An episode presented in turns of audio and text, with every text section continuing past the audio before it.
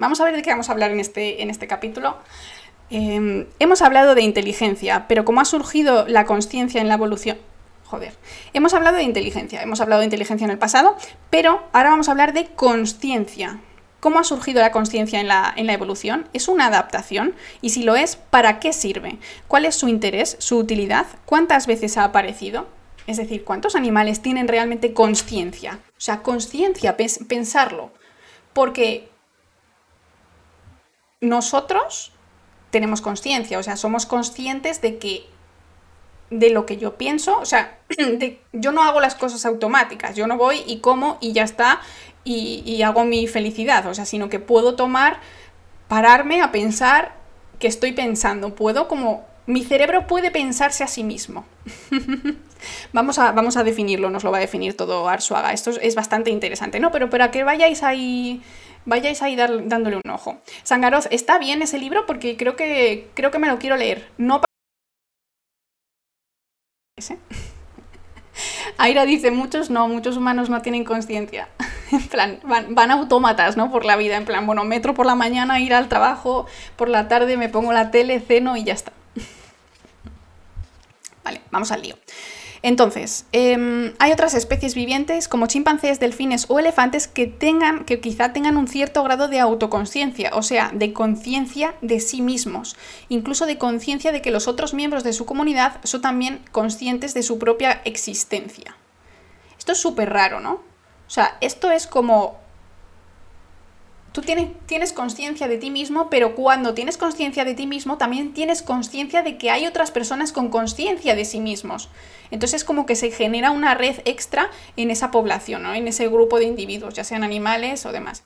¿Tu perrito tiene conciencia? Yo creo que no. Es que no lo sé, yo creo que Tyson no tiene.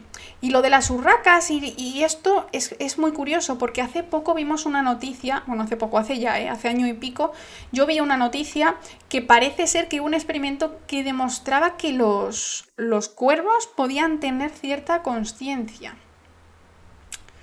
No lo sé, no lo sé. Claro, mira, pero es que inteligencia no podría podría estar separada de la conciencia. Tú puedes tener una inteligencia para realizar ciertas actividades, por ejemplo, para reconocer la palabra siéntate y te sientas, o dame la patita y das la patita, pero realmente es conciencia, ellos saben de la existencia de sí mismos. Porque muchos perros, por ejemplo, mm, ven un espejo, pues Tyson se ve reflejado en la ventana y se pone a ladrar como un loco. Es muy raro. Es muy raro. Vale, voy a seguir leyendo. ¿Qué está pasando? Muchas gracias por ese beat. ¿Lo serán algún día las máquinas? Finalmente queremos saber cuándo aparecieron la mente simbólica y el lenguaje que nos hacen únicos en todas las especies, ¿vale? Pues de todo eso eh, vamos, a, vamos a hablar. Importantísimo, somos los únicos que hablamos. Somos los únicos que hablamos. ¿La empatía podría ser una muestra de conciencia? Mm, esa es una buena pregunta. No, me acuerdo si, si Arzuaga lo, comenta por aquí, pero la, empatía claramente tenía mucho que ver, lo hablamos eh, la semana pasada, tenía mucho que ver con el tema de altruismo y demás, pero puede ser que tenga más una, algo también, quizá algo automático, ¿no? En plan, a ti la vergüenza que te da a lo mejor es automática para, bueno, la vergüenza, o en plan, si alguien tiene dolor y a ti te da pena y eso, a lo mejor es simplemente para la supervivencia del grupo. Mm, yo creo que el problema de estos capítulos que estamos leyendo, que están al final, es que no son cosas demostrables científicamente. Es decir, yo no puedo ir a un perro y preguntarle, ¿tú sabes que existes? ¿Tú sabes que hay otros perros que saben que existen? es que, claro, como dice Grobas, esto ya entra dentro de lo muy filosófico, entonces va a ser un poco, pues eso, a discutir. Lo bueno que hace Arsuaga es que este libro no es soluciones, este libro es preguntas. ¿Para qué? Para que nos preguntemos cosas, para que sigamos em, diciendo en nuestra mente, yo soy así, pero a lo mejor hay animales que están más cerca de ser como soy, o a lo mejor realmente somos únicos, somos inevitables, somos azar, ¿qué somos? ¿Qué está pasando, no? Por ejemplo, lo que hablamos de las neuronas espejo, no creo que sea conciencia, ¿no? No, porque además las neuronas espejo, por ejemplo, también pueden estar relacionadas con un, con un bostezo. Y casi todos los mamíferos bostezan. Bueno, vale, casi todos no, me lo inventamos. Solo sé que los perros, los leones y todos estos bichitos bostezan, entonces a lo mejor eso es también automático. Quizás, ¿no? Ya, a lo mejor empatía como protección de grupo no tiene por qué ser entender que somos individuos diferentes. Es que es súper raro. Es que yo no me imagino ir por la vida sin tener la individualidad que tenemos los humanos, ¿no? Vi un experimento en YouTube con cuervos, nos dice Amparo. Demostraron que enseñan a sus hijos los miedos que han tenido para que ellos los aprendan. Ya, pero muchas especies juegan y enseñan a sus hijos. Por ejemplo, hay un experimento con, no sé con qué monos son, no sé si son chimpancés o, qué son, que pusieron un plátano en lo alto de una escalera y cada vez que iban a por el plátano le daban una descarga, ¿vale? Y esto pasó durante mucho tiempo. Entonces llegó un momento en que ninguno de los monos nunca intentaba ir a por el plátano. Pero cuando metían un nuevo mono en ese grupo y, le, y, le, y se iba directo a por el plátano, le frenaban, evitaban que subiese a la escalera. Es que es muy fuerte. Entonces, un chimpancé no es un mono. Mi, mi, mi, mi, mi, mi. La verdad, es que, es que hay que hay que estar sacándose los doctorados en cada uno de los temas en los que se habla. Por Dios, todos me habéis entendido. No sé si era un mono tití o un chimpancé lo que habían usado, ¿vale? Para dar por culo no vengáis, gracias. Es que de verdad. Dice ahí, búho, entonces sí hay conciencia. No sé, es que realmente no sé si eso significa que hay conciencia. El hecho de que tú sepas que cualquiera que suba le van a dar una descarga. Tú sabes que tocar cosas es una descarga.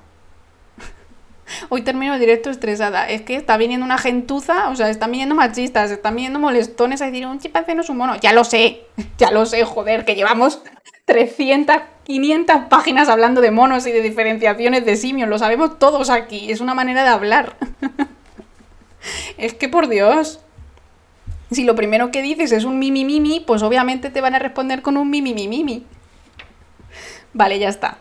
Es que es que vamos, entre esto y ayer, ayer no, el martes, ya me vienen muy bien las vacaciones para librarme un poco de, de este tipo de comentarios. Vale, entonces, vamos al lío. Dice, para empezar, ¿qué es la conciencia y cuántos tipos de conciencia hay? Son cada vez más numerosos los científicos que piensan que muchos animales, por ejemplo, mamíferos, aves, pulpos y quizá otros, sienten y padecen. ¿Vale? Esto no es conciencia, sino que muchos científicos piensan que los animales sienten y padecen. O sea, que son sintientes o también sentientes, ¿vale? Es como él usa esta palabra. Y también son emocionales y tienen experiencias interiores, vivencias, una vida íntima, un punto de vista subjetivo del mundo, etc. Y también poseen estados mentales, es decir, estados de ánimo, amor, gozo, desesperación, etcétera, ¿no? Y dice, más aún, todo parece indicar que algunos animales experimentan algo que podríamos describir como compasión o empatía, justo lo que decía Mico, ¿no? Y hasta indignación si se ha cometido una injusticia en el trato con ellos. En otras palabras, hay animales que sienten, por ejemplo, hambre y se sienten, por ejemplo, furiosos. ¿Vale? Entonces, eh, hay animales que les pasa esto. Y yo creo que, por ejemplo, los perros sienten y se sienten. la mayoría de mamíferos sienten todo, es decir, sienten hambre, sienten dolor, sienten frío, sienten ansiedad, estrés, porque tienen las hormonas también que pueden eh, generar estos sentimientos, estas sensaciones, perdón, perdón. Pero también se sienten, por ejemplo, furiosos, con ganas de jugar. Los perros tienen distintos, distintas cosas. Vamos por partes, estamos leyendo un libro, vamos por partes, ¿vale? Em, es que realmente el, término conciencia es bastante, bastante complicado, ¿vale? Dice, a la hora de aprobar un experimento de laboratorio, estamos obligados a preguntarnos qué animales deben ser anestesiados para que no sientan dolor. O sea, eso es una cosa, ¿vale? Entonces, a esta propiedad de la mente podemos denominarla sentiencia y reservar el término conciencia para el tipo de mente de los seres humanos. Y quizás otros mamíferos, todos ellos sociales, que tengan otras características. Dice, sin embargo, a menudo se utiliza el término conciencia a secas como sinónimo de sentiencia y el término autoconsciencia para la conciencia reflexiva, es decir, la nuestra. Conciencia reflexiva es cuando un individuo Sí, es como es, espera. Cuando un individuo sabe que es un individuo individualizado, es que es súper raro. Es súper, súper, súper raro. Luego se pone a hablar de la declaración de, Cambridge, que en 2012 dijeron que pues, muchos animales sienten dolor y todo eso, que eso no tiene que ver con la conciencia, pero mm, que hay gente que confunde, ¿no? Teoría de la mente, de esto vamos a hablar ahora. Es que está muy interesante.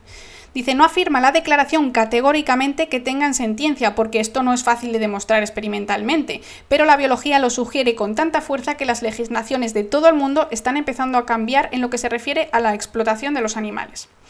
Parece algo intuitivo que la sentiencia es adaptativa, que supone una ventaja sentir dolor perdón, sentir dolor al quemarse, que eso es mucho mejor que disponer, por ejemplo, de un mecanismo automático, que tú quitas la mano. Si tú sientes dolor, vas a evitar a la próxima vez el dolor. Vamos a llegar a lo otro. Dice, yo entendería la conciencia humana como término único que tenemos sería la ética personal. Yo creo que la ética viene por tener conciencia, pero no, no sería como parte de la definición. Yo creo que faltarían ciertas cosas. Podría uno también pensar que tener experiencias internas placenteras o dolorosas es una manera muy eficaz de aprender de la vida, de acumular conocimiento, recordar, etc. Existe además una forma de conciencia que es propia de los seres humanos. Aquí entramos, ¿vale? Tal vez exclusiva, en todo caso en un grado mucho más alto que en un chimpancé o un delfín. Me estoy refiriendo a la autoconsciencia, la conciencia de la existencia de uno mismo o conciencia reflexiva, es decir, saber que tú existes. Básicamente, eso es lo que es, saber que tú existes y puedes no tener ningún tipo de ética, o sea, puedes tener eh, a gente, matar a gente y seguir siendo consciente de tu propia existencia. Bueno, tendrá una ética que matar no es malo, pero... claro, dice, la consciencia es tener claro que existes de tus actos y de tus actos, o sea, que existes tú y lo que haces tú, que lo has hecho tú. Es que es súper raro. ¿Y qué significa saberte que existes? ¿Lambda? ¿Quién es Lambda? ¿Quién es Lambda, Miguel Ángel? Self-awareness, me gusta esa, me gusta esa, Brontax. Es como, es que es difícil de traducir, ¿no? Autoconsciencia. Voy a, voy a beber agua, que tengo la voz fatal.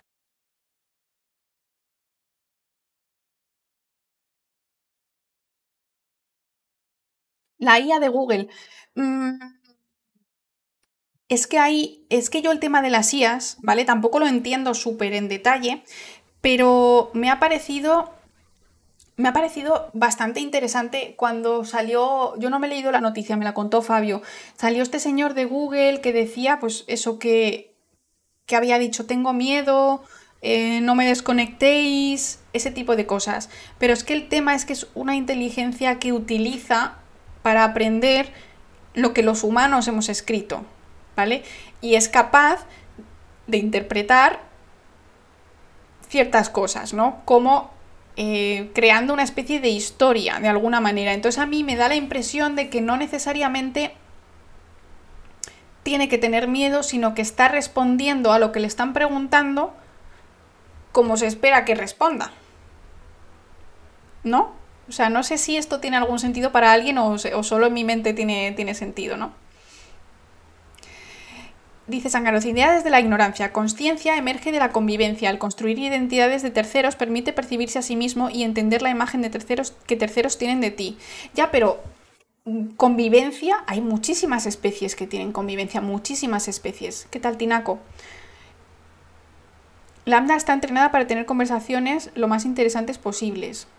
Claro, pero es que yo realmente, que a mí alguien me diga, que a mí alguien me diga, eh, yo qué sé, por ejemplo, eh, vais a un, directo y por favor, darme subs que no me da para comer. Que alguien diga algo no quiere decir que sea verdad.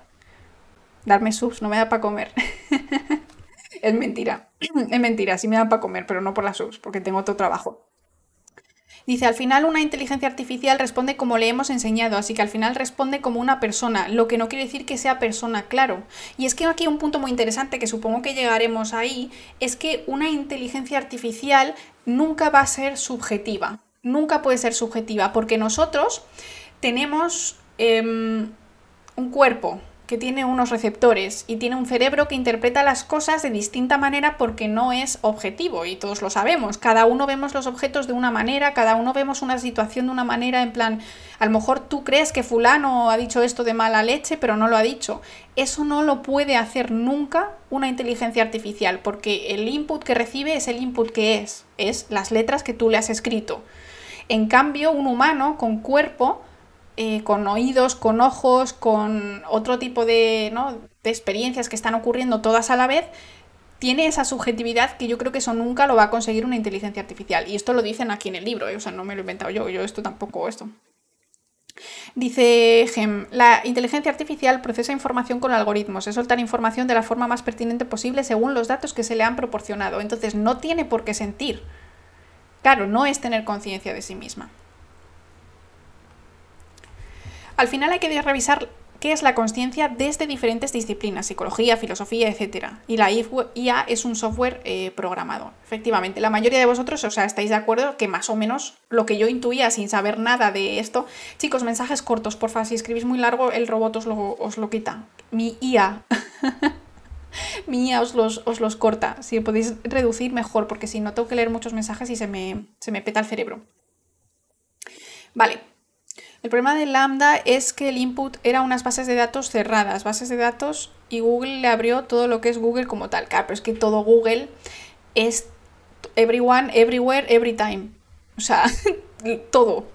Google es el universo, el universo, o sea, Google es la sociedad humana, tal cual. El libro de Yo Robot de Asimov, qué bonito. Me gusta, ¿eh? Me gusta ese libro, me lo he leído.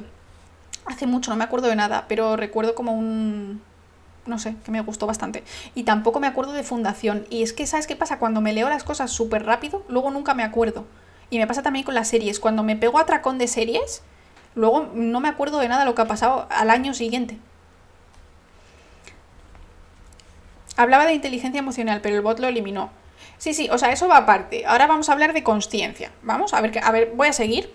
Súper interesante el chat, por cierto estáis todos on fire. Siempre estos temas, eh, además mola porque realmente no hay una opinión verdadera a día de hoy, por lo menos. Por lo menos en cuanto a conciencia con humanos. Lo de inteligencia artificial, pues yo creo que la mayoría de nosotros afirmaríamos que no están vivos o que no tienen esa autoconsciencia que tenemos nosotros, ¿no?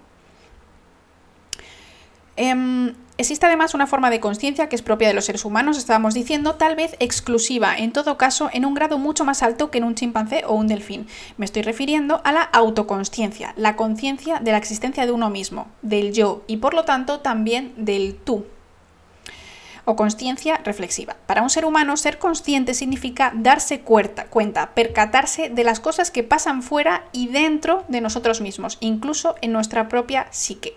Se trata de examinar nuestras emociones y nuestros pensamientos, de llevar una vida examinada, no simplemente una existencia, es decir, vivir deliberadamente. Estar despierto, ¿Vale? O sea, me, me, encanta eso. En otras palabras, estar despierto. Esa sería la definición de conciencia, estar fuera de. fuera de Matrix. ¿No? O sea, eso mola. Yo pienso que la conciencia del ser humano se da cuando uno se percata de que uno mismo es un yo. Ahí le has dado. Los niños, ¿cuándo la obtienen? No sé si yo como no, no he visto muchos niños, tampoco sé, pero los que tenéis hijos, ¿sabéis cuándo empiezan como a saber que son ellos. Es que es interesantísimo eso, ¿no? Porque no es una cosa aprendida o, que tarde mucho tiempo en el cerebro.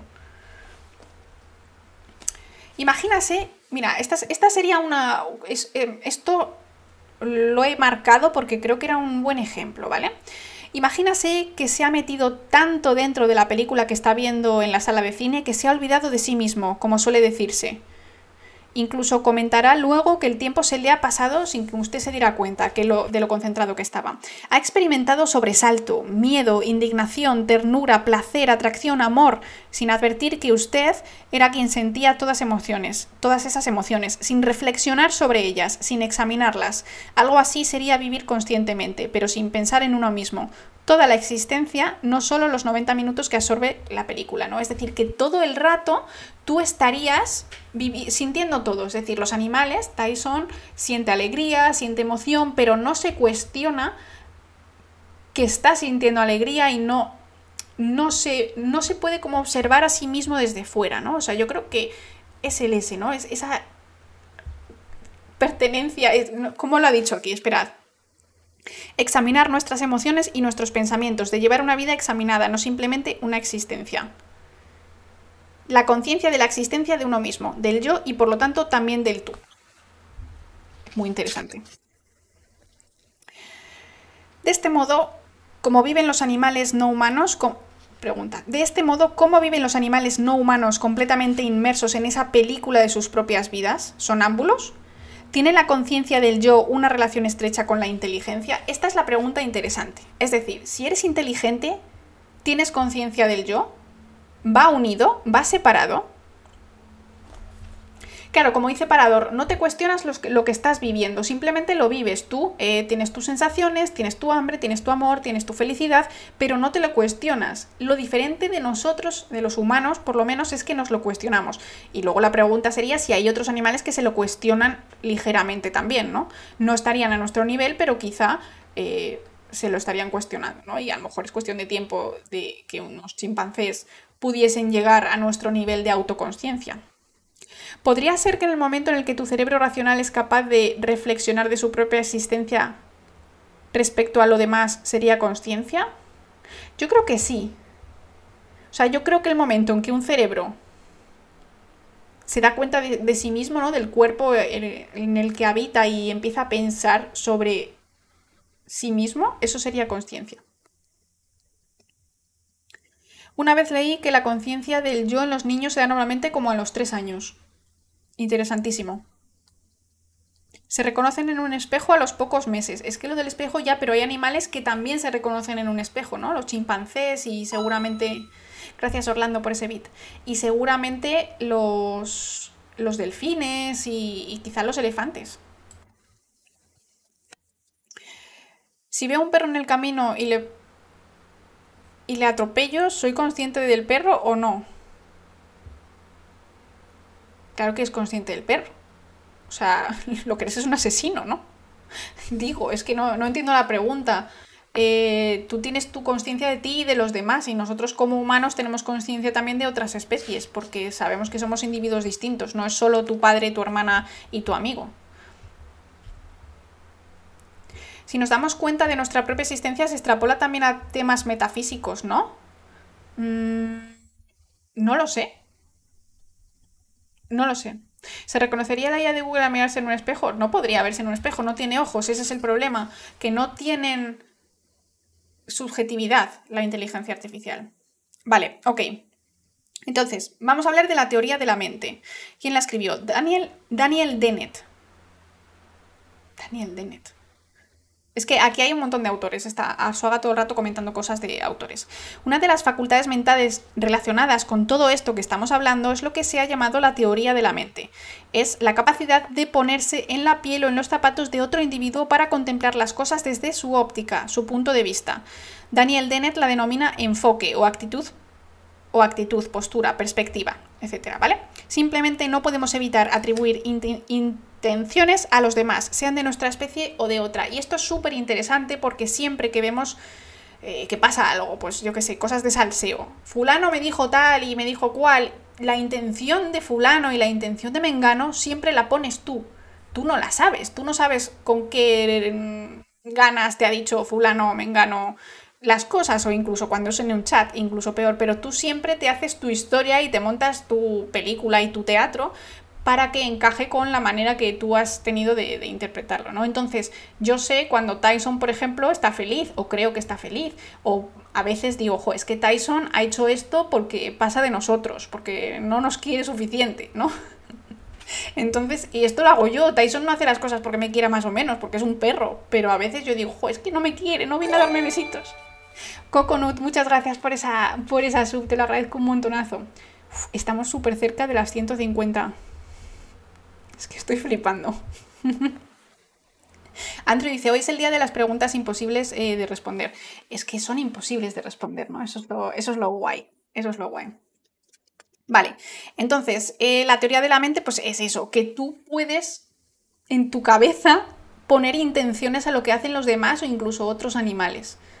Y eso ya te hace tener ahí como una... Tienes ahí un plan, un plan maquiavélico, en plan, este señor ha hecho esto porque, porque piensa esto y, y, ahora va a hacer esto porque es lo más lógico y luego hace otra cosa porque en realidad su plan era otro, pero tú te lo has creído, ¿no? O sea, es bastante interesante. Se discute mucho si esa atribución de intenciones a otros sujetos se da en alguna especie más. Una forma de averiguarlo es comprobar si un animal observa la dirección de la mirada de otro y la sigue moviendo la cabeza. Esto es interesante. Yo creo que los perros esto no lo hacen. A los perros no les puedes señalar Tú a un perro no le puedes decir, mira allí, le tienes que tirar la pelota para que mire hacia un lado, pero no le puedes señalar y los perros tampoco miran nada. O sea, yo a Tyson le digo muchas veces, mira, mira, mira Tyson, y él hace así. O sea, mira para todos los lados, no sabe dónde mirar.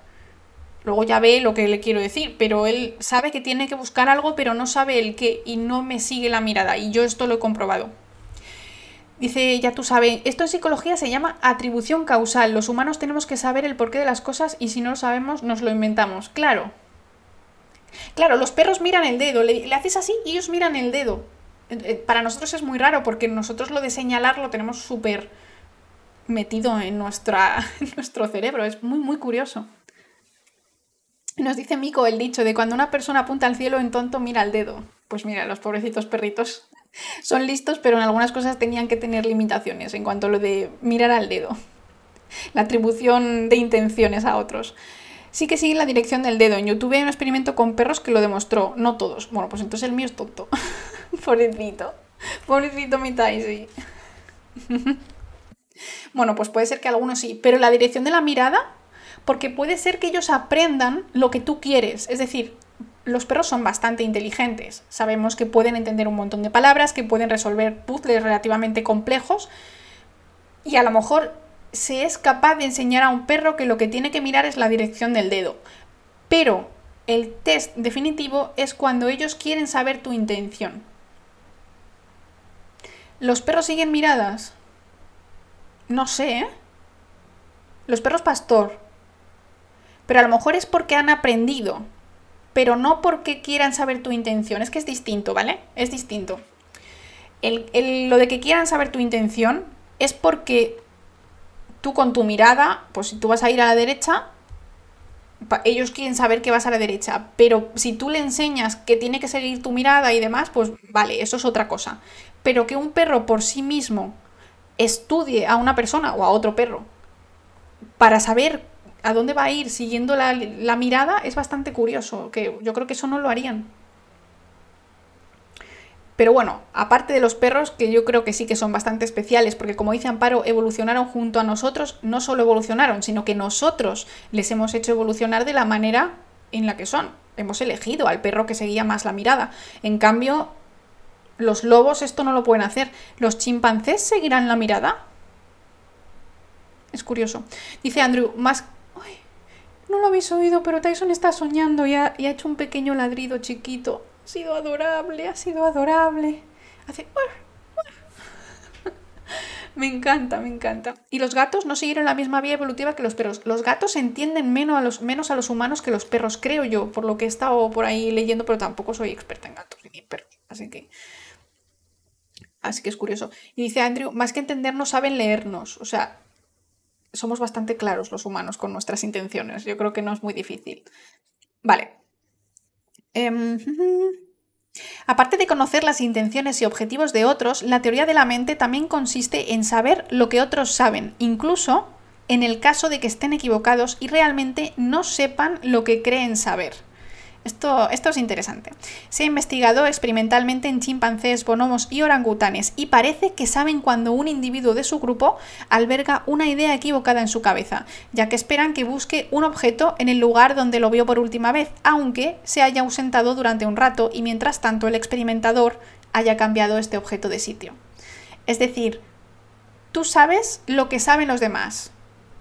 Esto muy pocos animales pueden hacerlo, pero como veis aquí, efectivamente los chimpancés, bonobos y gorilas, que son nuestros relativos más cercanos, sí que pueden hacerlo.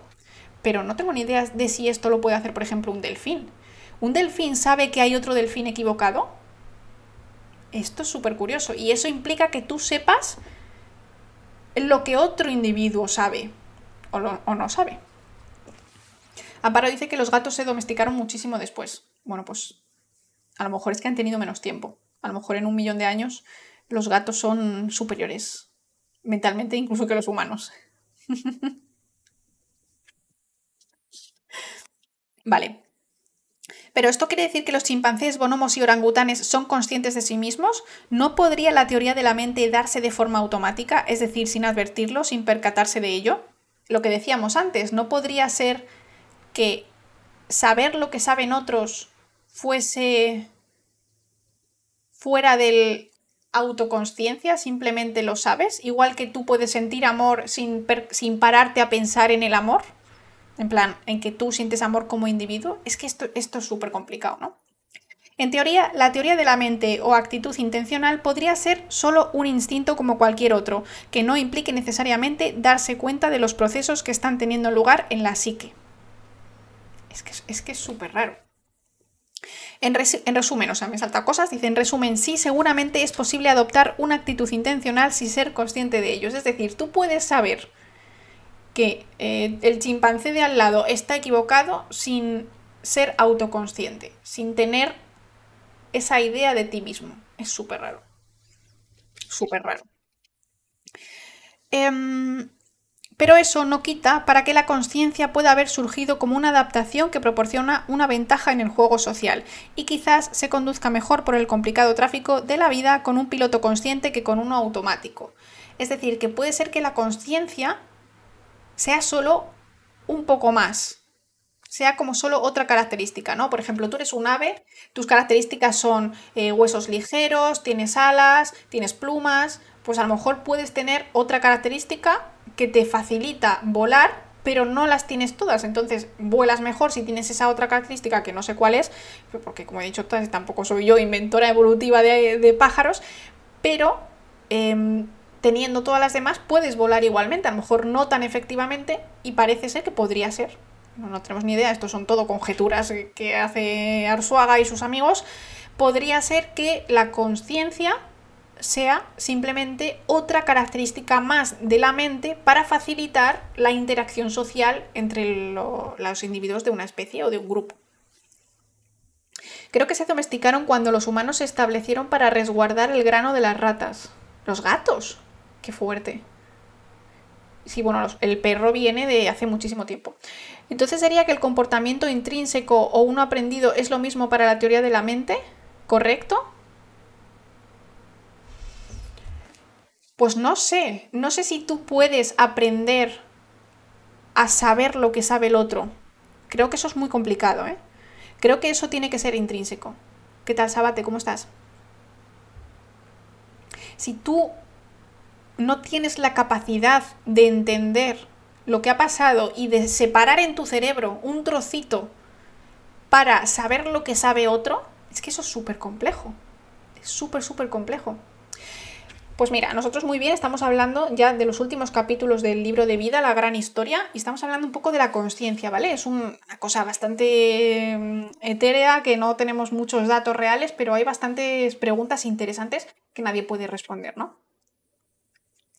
Entonces, ahí está. Es tan difícil predecir cómo se van a comportar los demás al momento siguiente, ¿no? Cuando tienes el piloto, el piloto automático este. Aún más importante para el juego social, esa partida que todos participamos, es saber que otro puede estar equivocado, porque ese conocimiento es la base del engaño y la manipulación. Solo se trata de que los demás alberguen en su mente una idea errónea y entonces eso nos favorecerá a nosotros. Eso es muy fuerte. ¿Qué tal, Brianduret? ¿Cómo estás? La autoconsciencia está muy ligada a la capacidad de imaginar Imaginar, fijaros, ¿eh? lo que las palabras que está utilizando aquí Arsuaga. Imaginar situaciones sociales hipotéticas y elegir la que más nos interesa y menos riesgo comporta. Implica la habilidad de utilizar información del pasado social para anticipar y alterar el futuro social. Es decir, para construir esos escenarios. Es que es muy fuerte, es decir, autoconsciencia no es solo decir, vale, yo existo y todo muy bien, sino que puedes prever lo que va a ocurrir y puedes actuar en consecuencia a lo que te convenga o no te convenga. y Nagate tiene razón y por eso se inventó la televisión, porque es muy complicado. es conciencia, no conciencia. O sea, si tú haces cosas y te sientes mal, sigues teniendo conciencia. Es conciencia de ti mismo, autoconsciencia. Socializando necesito tener conciencia del otro, el agresivo, el cooperativo. Para poder engañar necesito imaginarme qué opina el otro de mí y eso necesita de imaginarse el yo. Exactamente, exactamente. Es que es súper, súper curioso. Nunca, o sea, yo nunca me había planteado estas preguntas. Esto es filosofía, básicamente. O sea, ya no es tanto biología, ¿no?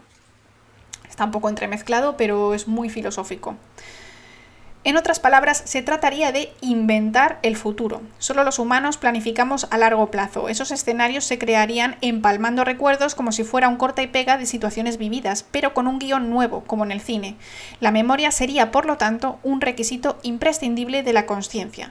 Los animales no tienen pasado ni futuro, viven en un eterno presente, como se suele decir, aunque no sea del todo cierto. Si es verdad que yo creo que hay animales que se pueden anticipar o que pueden recordar, pero en general sí que viven en ese presente o eh, por lo menos su tiempo está mucho más reducido.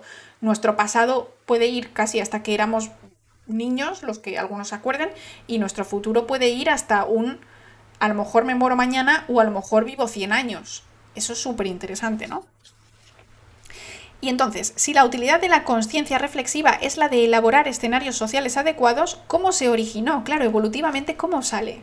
¿Cómo sale la conciencia? ¿De dónde sale? ¿De dónde viene? ¿Por qué? ¿Cuál es el beneficio? El rencor del ser humano. A ver, eh, somos muy rencorosos, pero porque no olvidamos eh, ciertas cosas, porque nos sirve para seguir navegando en esta sociedad tan compleja, porque el problema es que somos muy complejos, ¿no? Richard de Alexander piensa que el origen de la autoconsciencia está precisamente en la capacidad de imaginar cómo nos ven los demás, que es justo lo que había dicho, ¿quién ha sido ahí arriba? Sangaroz, efectivamente. Justo, eh, justo eso, ¿no?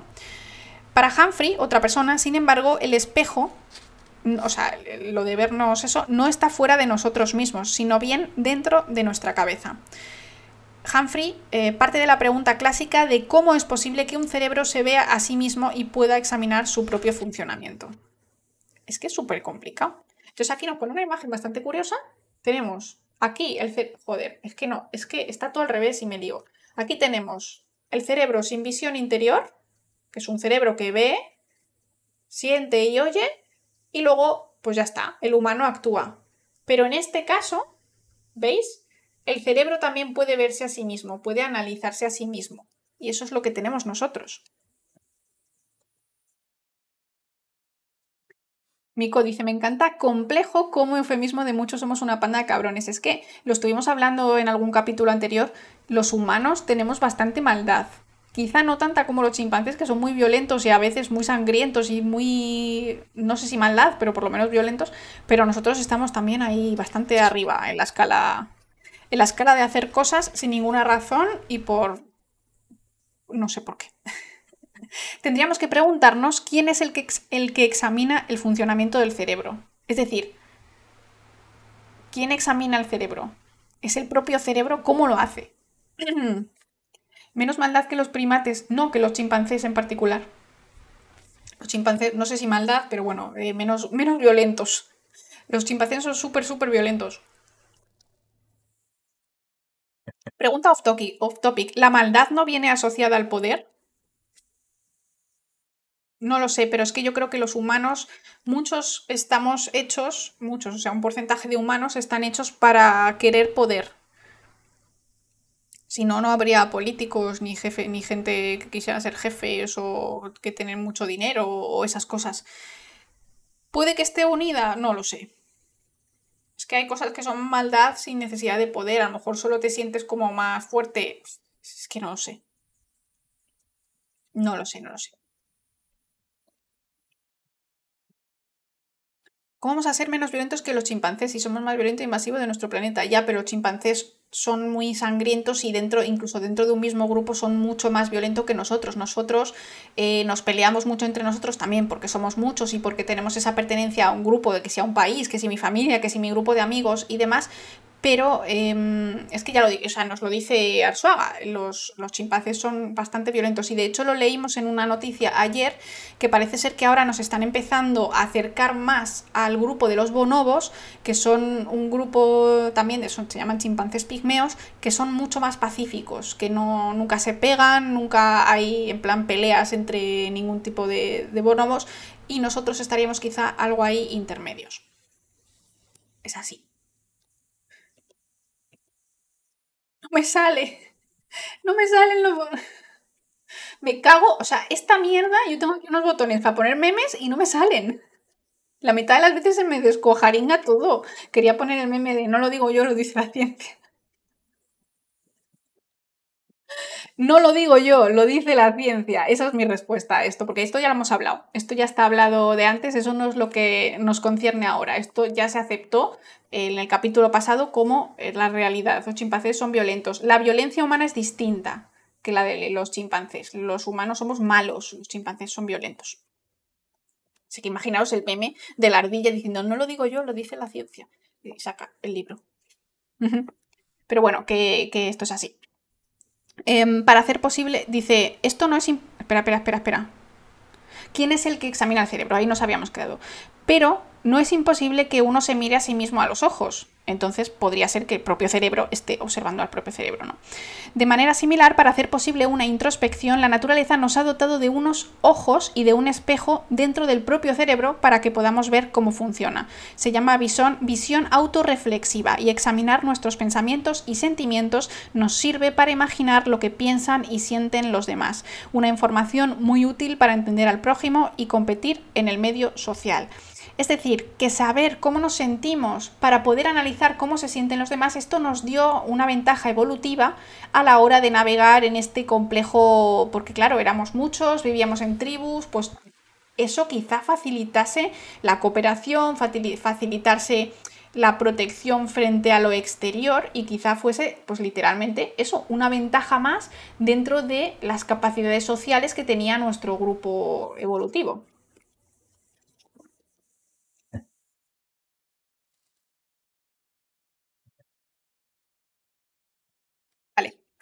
La conciencia del yo no es útil para cualquier especie, solo para los que tienen una biología social compleja como los humanos y en cierta medida los chimpancés, dice, y quizá los perros. Dice aquí unos animales fascinantes porque han sido creados a nuestra imagen y semejanza, justo es lo que decía Amparo hace un ratito, ¿no? De modo que hacen cosas que nunca hacen sus antepasados, los lobos, y en muchos sentidos son mucho más humanos que los grandes simios. Muy curioso. Me parece muy curioso que se considere a los perros más humanos que a los grandes simios, pero sí es verdad. O sea, yo miro a este perrito a los ojos. Por cierto, a ver si os enseño una foto. Creo que la he subido a Twitter, pero es que, o sea, le hice una foto ayer a Tyson eh, que no os podéis imaginar lo bonito que sale. O sea, sale hermoso, feliz. Mirad, mirad qué lindo. O sea, miradlo. Yo lo siento, pero esos ojos son mega humanos. O sea, yo es que, mira qué patitas. y así se pone en la siesta. Me pone esta carita cuando va llegando la hora de la cena.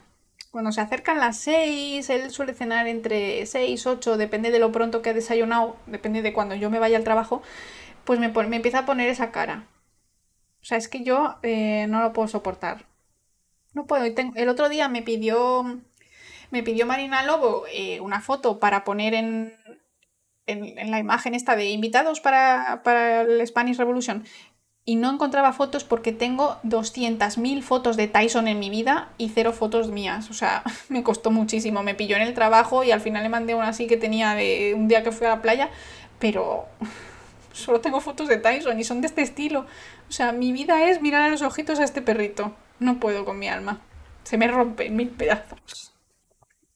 ¿Qué tal, flipando mucho? ¿Cómo estás?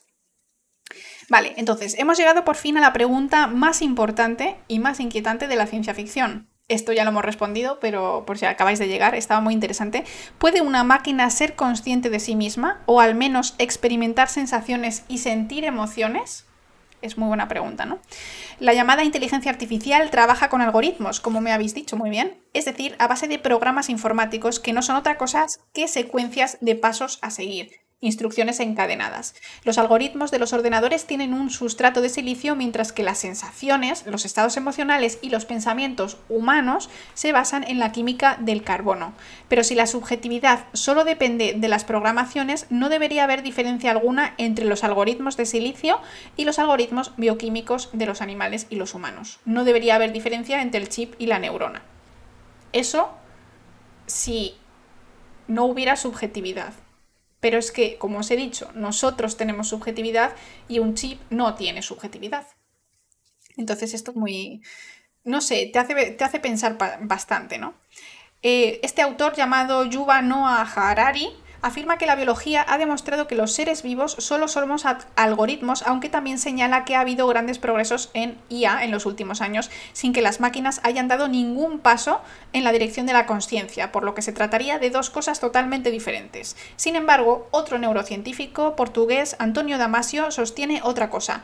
Ni los animales ni las personas somos algoritmos, pero no porque poseamos algún principio inmaterial, es decir, un alma, sino porque además de neuronas tenemos un cuerpo, que también participa en la generación de la conciencia enviando información al sistema nervioso, ¿vale? Con el fin de mantener el equilibrio biológico, ta, ta, ta. Entonces, dice, sin cuerpo no hay conciencia porque no pueden producirse experiencias mentales subjetivas. Subjetivas. ¿Me estás diciendo que Skynet y Matrix son ficción? A ver, yo no sé lo que puede pasar. Esto no, esto no son las respuestas correctas, ¿eh? Importante en ninguna de las cosas que estamos diciendo aquí está ni demostrado, ni está... Mm, son simplemente conjeturas, hipótesis que tienen distintos autores con especialidades, porque una cosa es lo que podamos pensar nosotros, los que estamos aquí, ¿no? En plan, eh, Laura Flores con su eh, bioquímica, eh, fulano que es ingeniero y no sé quién que es programador, ¿no? Podemos tener cada uno una opinión, pero la gente que sale aquí y la gente que saca Arsuaga es gente que tiene una opinión fundada, ¿vale? Fundada. Es decir, que tiene una experiencia más profunda, un conocimiento más profundo en el tema del que está hablando, ¿vale? No es lo mismo que yo me ponga a hablar de evolución fundamentada. Gracias, chicos. Eh, no es lo mismo que yo me ponga a hablar de evolución que Arsuaga se ponga a hablar de evolución. ¿Por qué? Porque lo que yo diga de evolución, pues da igual. Yo lo que tengo que hacer es eh, leer a gente como Arsuaga para hablar de evolución, ¿vale? Entonces, en el tema de que si conciencia y demás, es verdad que no hay datos, que eso es todo pensamientos, pero es que los pensamientos de algunas personas valen más que los pensamientos de otras según el tema que estemos tratando. Entonces, eh, es que es súper es súper extraño. La verdad es que sí, Gem, es una rayada. La conciencia, el yo, no reside en el cuerpo, que tan solo es un simple hardware, de ahí que nunca una máquina podrá tener conciencia. Pero, o sea, esa frase no tiene sentido. La conciencia no reside en el cuerpo y entonces, si no reside en el cuerpo, la máquina sí puede tener conciencia. ¿No? Dice, o sea, si yo entreno una inteligencia artificial de conversación para que hable o reaccione de una manera, estoy condicionando, haciéndola subjetiva, a reaccionar de X manera. Mm, puede ser, o sea, eso es una cosa un poco ya decir, pues yo la, programo así, pero es que esa, esa conciencia nunca va a poder sentir, o sea, sentir o tener el input de otra manera.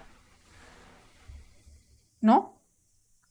O sea, ya está, ya está así, o sea, ya va a ser para siempre no puede cambiar. En cambio, nosotros los humanos podemos cambiar. ¿Por qué? Porque el tiempo pasa, porque tus vivencias pasan, porque tu todo eh, es diferente. Yo qué sé, ahora vives en otra ciudad, ahora, yo qué sé, ese tipo de cosas. Cuando pasan esas cosas, la subjetividad. subjetividad siempre hay porque somos humanos y somos 100% subjetivos, o sea, es muy difícil que nosotros seamos objetivos, sobre todo hablando de este tipo de cosas, ¿no? Pero una inteligencia artificial, el input que recibe es es ese. Y si tú no le vuelves a programar, eh, la manera de generar la respuesta es siempre la misma, pero nosotros vamos a cambiar la manera de generar nuestra respuesta. A ver, ¿qué os leo por ahí?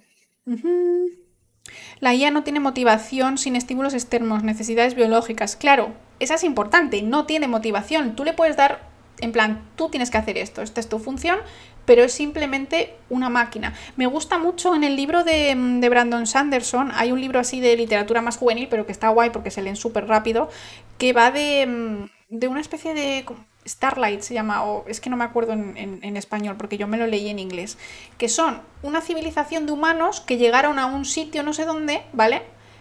Y se encuentra la chica un avión que tiene inteligencia artificial. Y el avión habla y cuenta todo, pero no deja de ser un avión. O sea, sí que es verdad que en el libro le da una especie de personalidad, como si tuviese esa subjetividad, pero en realidad hace lo mismo que hace 50.000 mm, años cuando ese avión se quedó sin batería antes de que la chica se lo encontrase y le, recargase las cosas, ¿no? Entonces, mm, me, me parece curioso, ¿no? Si la IA está sola, solo tiene input.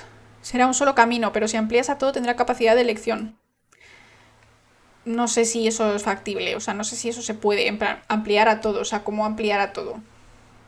Eso es Chobits, eso es la historia de Chobits, que haces un robot que será una IA, supongo, pero que tiene también sentimientos y ya está. Entonces lo que has hecho es un humano, copiar un humano. No sé, creo que eso no podemos. Nosotros estamos limitados por nuestra propia biología, nuestro cerebro, la IA también. Eso es verdad, cada uno tiene sus limitaciones. Las nuestras son de carbono y de tiempo y demás, y la de la IA pues es otra cosa. Está claro que la IA no es un ser sintiente, pero puede tomar decisiones de forma similar a nosotros, creo yo. Ya, pero eso implica que, o sea, ser sintiente eh, a lo mejor tiene cierta capacidad de detectar moléculas químicas. Por ejemplo, tú le puedes poner un detector en el aire para que cuando una persona entre a lo mejor sea capaz de detectar su olor y saber, ¿no? Pero mm, es que, no sé, yo creo que, es como meter en el mismo saco dos cosas extremadamente distintas. No sé, me da, me, da la impresión de que estamos todos como creyendo que son como humanos robotizados, cuando en realidad no es así. Pero tampoco sé yo nada de ellas, ni de programarías, ni de nada, así que... Flipando nos dice, la mal llamada inteligencia artificial nunca será inteligencia, solo serán programas sofisticados basándose en la inteligencia humana. Soy programador desde hace décadas. Una cosa es tener percepción sensorial y otra sentir. Es que claro, si tú pones una percepción sensorial, o sea, si tú pones, si tú coges un cuerpo de un animal relativamente simple, ¿no? Vamos a poner el típico gusano que puede detectar ciertas partículas químicas, que a lo mejor tiene un pequeño nervio y que puede sentir dolor, ese gusano es sintiente, pero es tan simple que podríamos recrearlo en una máquina. O sea, en realidad si te pones como a desgranar lo que es la biología, lo que es la bioquímica, puedes llegar a comprender todas las cosas de manera individual y podríamos replicarlas quizá, ¿no? A lo mejor no todas ahora, pero suponiendo que nuestra biología es súper avanzada o nuestra técnicas de crear cosas extrañas son súper avanzadas y, podríamos hacerlo. O sea, realmente yo cuando pienso en la vida, pienso en una bacteria, una bacteria no es sintiente porque es una única célula, pero sí que es capaz de responder al ambiente químicamente, sí que es capaz de tal, y vas avanzando en la evolución y simplemente vas añadiendo pasos extra, vas añadiendo cosas extra. Pero la base sigue siendo la misma sigue siendo en plan receptores, que si proteínas, que si manera de reaccionar a esto, el movimiento, en realidad son proteínas que andan hacia adelante. Es bastante, bastante curioso, ¿no? Que si te pones a simplificar la biología, al final somos máquinas que son literalmente células. O incluso máquinas que son proteínas. Tenemos sesgo que nos impide percibirnos como entes mecanicistas, pero la vida lo es. En la base base de la vida, lo que son los organismos unicelulares, es un es mecanismo. ¿No? O sea, es pura química, literal. Ahí no entran cosas extremadamente complejas, que son complejas, pero no es como un cerebro humano. Pero en realidad si tú te pones a avanzar en la evolución, quizá podrías ir analizando y entendiendo todo. Dice Kaizen, pensamos con un trozo de carne. O sea, es que si lo piensas, o sea, tenemos las células, las proteínas, los neurotransmisores, quizá llega un momento en que podamos entenderlo todo y podamos replicarlo. Y eso Yo creo que no, yo creo que no se va a poder porque es demasiado complejo para nuestra mente. O sea, creo que nuestra mente no está al nivel de poder replicarse a sí misma. Está a nivel de poder replicar mmm, cosas más sencillas, imitando, ¿no? La, en plan, simplificándola propiamente, pero creo que la mente es demasiado tonta para entenderse. Ojalá pudiéramos hacerlo, molaría mucho. Que aunque sea solo para hacer un libro de ciencia ficción, yo qué sé.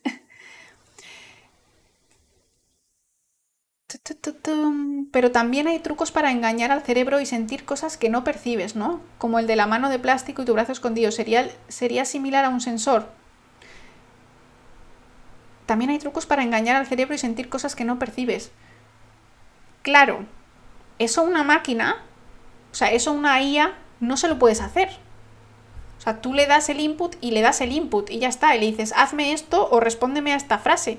Pero no puedes engañar a la máquina con que le has hablado, pero en realidad no le has hablado. Si una IA pudiese diseñar otras IAs a lo largo de sucesivas reproducciones, no podrían ellas mismas diseñar una IA tan compleja como la humana, pero ¿puede una IA diseñar una IA más compleja que la suya? Porque ¿puede un humano diseñar algo más complejo que un humano? ¿Puede el cerebro de un humano diseñar algo más complejo que el cerebro de un humano? Esa es la pregunta. Y yo creo que la respuesta es no. Y como nos dice Grobas, ni siquiera entendemos cómo funciona el cerebro, estamos en pañales, o sea, no entendemos ni siquiera cómo, cómo podemos almacenar los recuerdos. O sea, los recuerdos es una cosa tan compleja, tú, eh, o sea, tú tienes historias en tu cabeza. Y luego pasó esto, y luego fulano entró por la puerta, y luego el perrito ladró, y luego pasó esto. O sea, tú tienes literalmente una historia en tu cabeza. ¿Cómo, cómo, cómo pasas de células, de neuronas, a historia? Gracias, Astrosopas, un besito.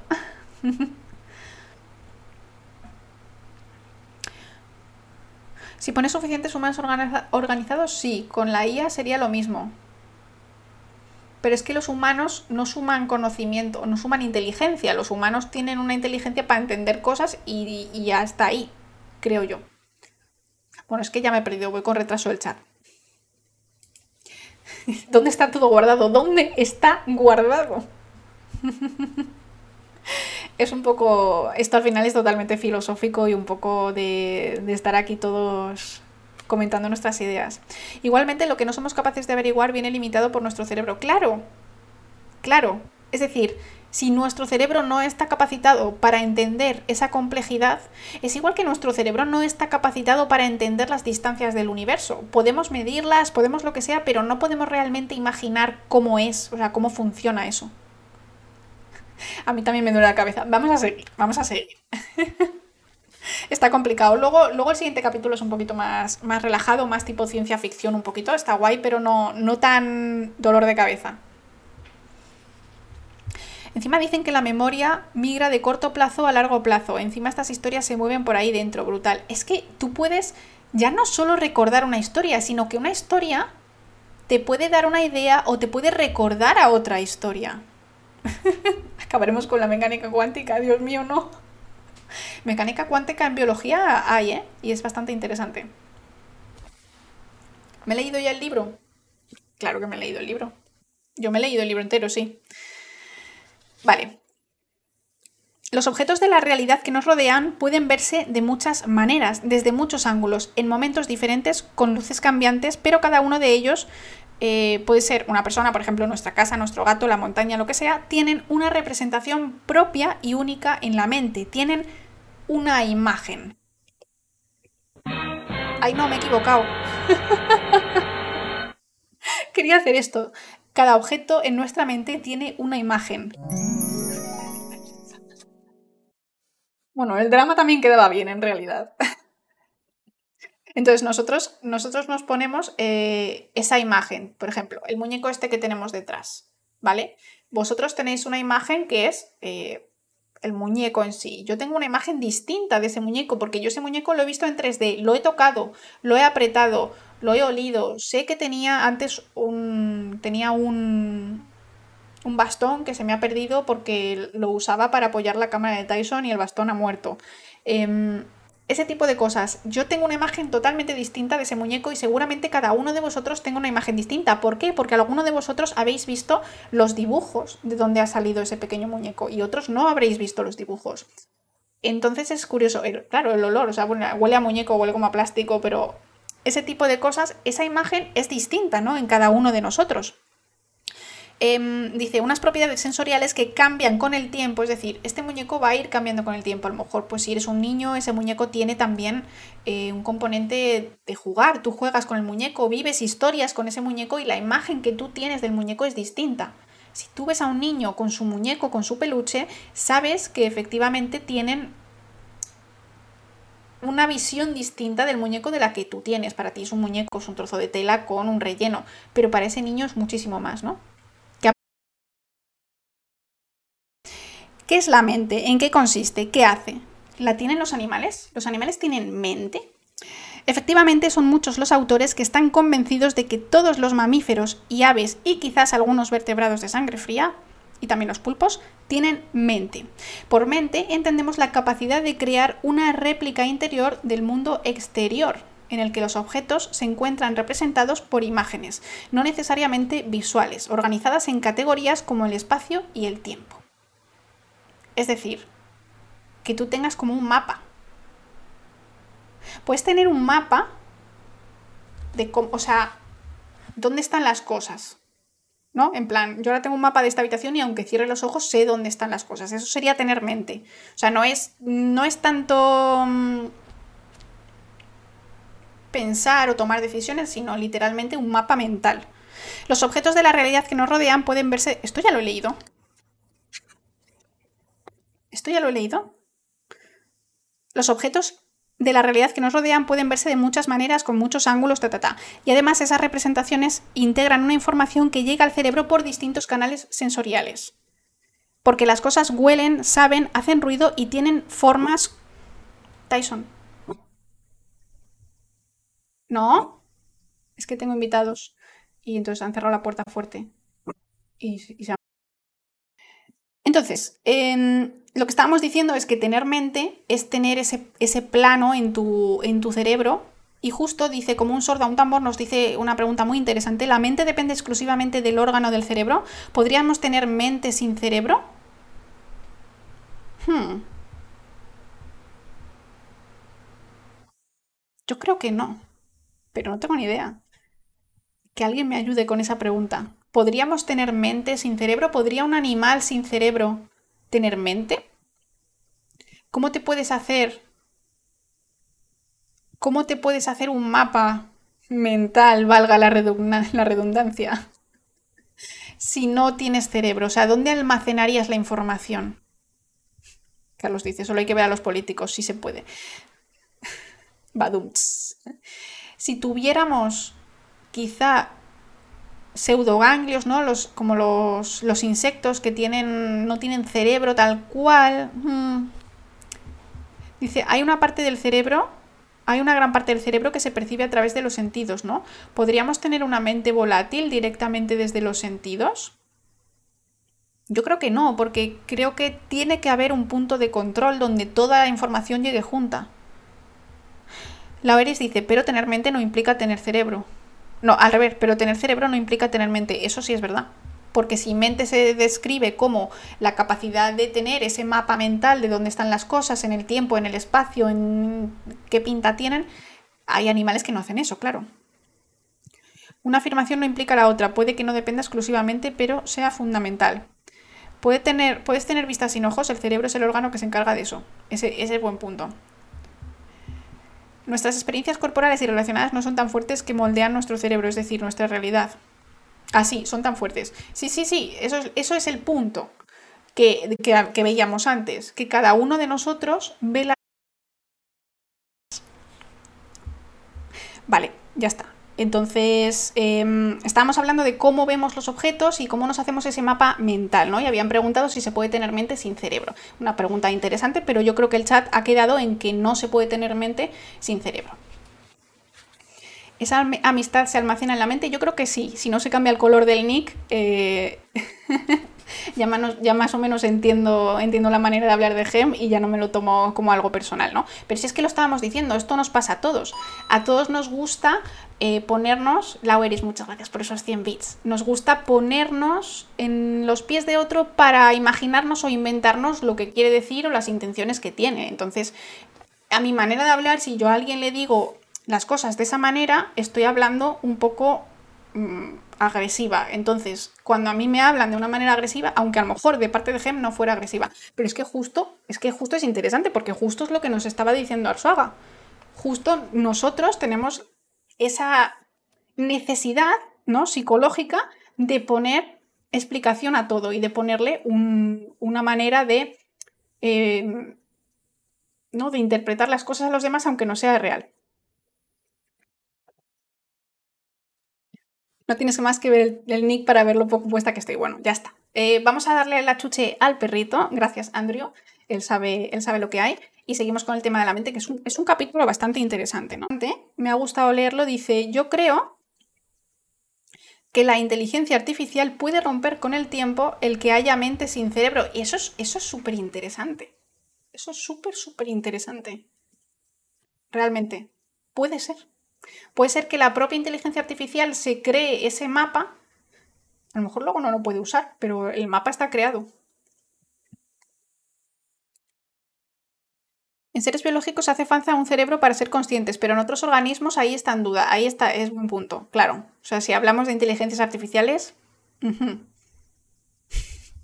es que ¿sabéis qué pasa? Él sabe que le van a dar la chuche. Él sabe que le van a dar la chuche y ya está. Entonces él no hace nada.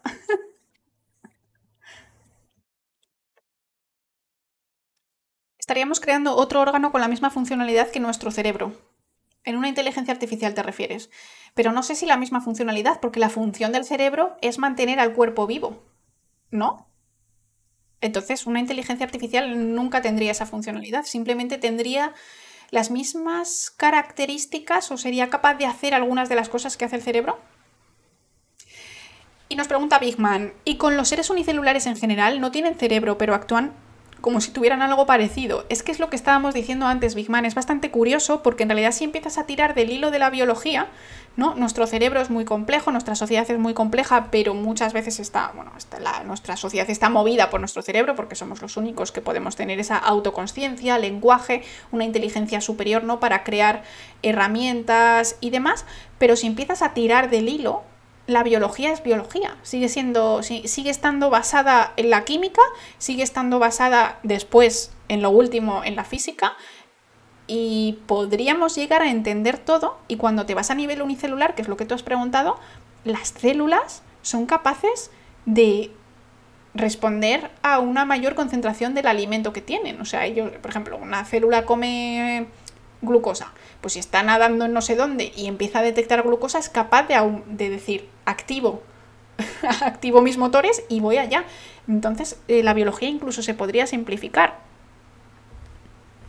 Entonces está ahí curioso. ¿Los perros son, conscientes? Mm, creemos que no. Pero esto es una, una respuesta que no puede ser nunca 100% verdadera porque no lo sabemos, porque no estamos dentro de la mente de un perro. O sea, quizá los perros, es que no sé, porque como están muy humanizados gracias a que se han criado mucho con nosotros desde que eran chiquitos, ay, no sé, no lo sé, o sea, me está explotando el cerebro. ¿La función del cerebro es mantener el cuerpo vivo o es el cuerpo la forma que tiene el cerebro de expresarse en el mundo físico y de protegerse a sí mismo? Yo creo que la función del cerebro es mantener el cuerpo vivo porque se entiende biológicamente que el deseo, el deseo, es que esto es súper difícil de, explicar, eh, el gen egoísta, ¿vale? Se entiende que el éxito biológico, el éxito de un organismo es reproducirse, es pasar los genes a la siguiente generación, por lo menos en los pluricelulares. Eh, las bacterias y eso es distinto, porque ya, ya son, o sea, se dividen en dos y ya lo tienen, ¿no? Pero nosotros es que pasen los genes. Y para pasar los genes necesitas un cuerpo y necesitas que ese cuerpo se reproduzca y necesitas que ese cuerpo pues eh, críe al niño y lo que sea. Por lo tanto, necesitas un cerebro que guíe a ese cuerpo y que tenga el placer, por ejemplo, del sexo, el placer de comer, el placer de aliviar necesidades eh, básicas, de vivir de la mejor manera posible, de adaptarse al ambiente para que esos genes pues vayan evolucionando y demás. Entonces yo creo, lo que yo opino es que podría, podría ser la función principal del cerebro mantener al cuerpo en esa, no sé, en este mundo y mantenerle sano y feliz. Ahora, si vemos la, la vida como cerebros, o sea, si vemos el éxito el éxito o como el fin de la vida, es que no hay un fin de la vida, es que esa palabra no es correcta porque no hay un fin, la vida no sale para nada, la vida sale y ya está, es química, sale, pasó y ha ido evolucionando y hemos llegado a lo que somos, ¿no? Si el centro es el cerebro, entonces, claro, el cuerpo es solo eh, el traje, ¿no? Es como el cerebro se nutre de, pues eso, de placeres, de, de sentimientos, de sensaciones, de tocar cosas, de comer cosas, ese tipo de... Pero vamos, que al final esto es filosofía y no tenemos ni idea. Em, estos días que tocamos temas tan filosóficos es toda una voladura de cabeza, por supuesto. Nenito, Nenito, ¿cómo estás? Un besito a mis amigos de Nenito. Muchísimas gracias por, ese, por esa raid. Espero que lo hayáis pasado bien. Gracias por esos 6 bits Prontax. Te lo agradezco un montón. ¿Cómo estáis? ¿Cómo estáis? Muchas gracias por la raid. Estamos hablando hoy de cosas un poco filosóficas, nos estamos yendo por las ramas por culpa de nuestro querido Arsuaga. Estamos hablando de este libro, estamos hablando de la conciencia y de, si la inteligencia artificial tiene conciencia, de, si nuestro cerebro se entiende a sí mismo, no se entiende a sí mismo, qué está pasando es un poco raro. El tema del suicidio es una cosa bastante compleja porque estoy leyendo últimamente que mm, muchas de las... Ha habido bastantes estudios últimamente que no detectan enfermedad mental en muchas de las personas con tendencia suicida. O sea que a, día de hoy no tenemos ni pajolera idea de lo que pasa. Ni yo ni nadie. Algunos más que yo, obviamente, pero ni yo ni nadie. Es muy, muy curioso. El libro, ah, eso, eh, Vida, la gran historia de Juan Luis Arzuaga. Es súper recomendado. La segunda mitad es como súper filosófica y la primera mitad es súper científica. Hablamos de evolución y luego empezamos a hablar de comportamiento humano y todo eso. Y Grainor dice, yo pienso que la IA aún no tiene una conciencia como la nuestra, pero no descarto que pudieran llegarla a tener. Pero ¿no crees que nuestra conciencia viene junto con el cuerpo? Porque si tú no tienes un cuerpo para decir este soy yo, ¿no? O sea, cuando... Pregunta, pregunta para el chat. Cuando vosotros pensáis en yo, o sea, en tú, en vosotros, os imagina, o sea, es como que os veis a vosotros mismos desde fuera. O sea, veis vuestra imagen. Imaginaros a vosotros mismos viendo Twitch.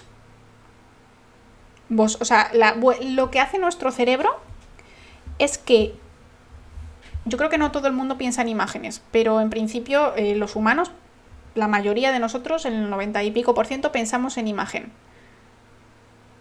O sea, yo cuando pienso en mí misma, creo que pienso en la imagen de mí o a lo mejor en alguno de mis pensamientos o en, o en mis manos, ¿no? Haciendo cosas o yo qué sé.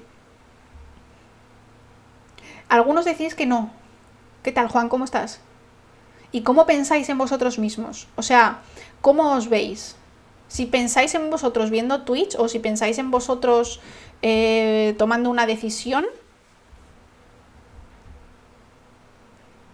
es que es un melón. Es que, claro, eh, yo creo que esto es muy, muy, muy, muy distinto. Chicos, mensajes cortos, porfa. Si son muy largos, el bot os los, os los cierra. Si los podéis resumir, mejor. Un ser de otro planeta lejano que ha evolucionado como nosotros sin parecerse en nada tendría o no conciencia. Eso lo vamos a ver en el último capítulo. Eh, no sé si nos, va a dar tiempo porque yo pensaba hablar de dos capítulos y llevo uno y no nos queda mucho tiempo tampoco. Eh, por esa regla no es el ser humano el único que la tiene. Mm. Por ahora, que nosotros sepamos, la plena autoconsciencia somos los únicos que las tenemos en la Tierra, en el planeta Tierra.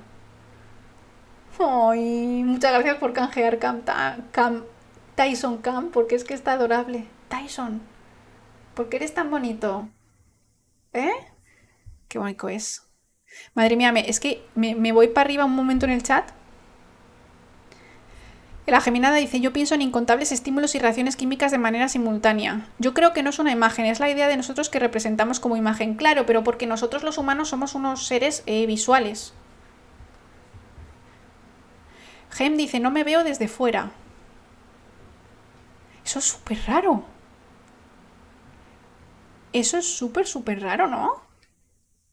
Trabajo en IA. Para que una IA tenga conciencia completa necesita un conjunto de datos ilimitado. ¿Y existen conjuntos de datos ilimitados? Dice Easy Lonely, es raro, creo que me veo más mi yo interior, o sea que no me veo en tercera persona haciendo eso, sino me veo haciendo eso en primera persona y experimentando la situación. Ah, eso es muy curioso. Es que, ¿sabes qué pasa? Yo creo que estoy un poco em, influenciada, yo creo que depende de la persona, ¿eh? Em, yo, cuando era, bueno, cuando era más joven, practicaba un deporte que era un poco complicado era capoeira, ¿vale? Y en capoeira hay acrobacias. Entonces, muchas veces las acrobacias tú te tienes que tú te tienes que imaginar haciéndolas, ¿vale? En plan tienes que pensarlas muchas veces, en plan mano derecha, mano izquierda, ahora empujo este músculo para acá y tú puedes practicar las cosas pensándolas. Pero también muchas veces en mi cerebro yo me veía desde fuera haciéndolo. O sea, yo mm, es como que mi, mi cerebro veía un vídeo de Laura haciendo una voltereta. Haces capo, mira, berimbao. sí, eso es propiocepción, pero claro, si tú te imaginas a tu... Si yo os digo, imaginaros eh, que estáis viendo Twitch. Algunos a lo mejor sí que tienen la imagen de con el móvil y desde detrás viendo Twitch y otros hacen como Easy Lonely, que se imaginan pues las dos manos y la pantalla del móvil y ya está, ¿no? Dice, me pasaba lo mismo con malabares de fuego y con bastantes... O sea, claro, tú te tienes que imaginar en plan la mano derecha tal, pero luego a veces también tienes un vídeo de ti mismo. Es súper raro. Y nos dice Victoria que también suele pasar en teatro, teatro y arte. Qué curioso. Eso se entrena. La gente que practica deportes lo hace mucho sin querer. Dice, Eric dice, yo desde atrás, desde la espalda o desde el lado de la cabeza. Es que cada uno lo ve distinto. Y sabéis que hay gente... Vale, esto fuera, esto fuera de tema, ¿vale? Pero eh, una pregunta curiosa. Cuando leéis en silencio, ¿escucháis las palabras en vuestra mente? O sea, leed el chat. Vamos a quedarnos un momento en silencio.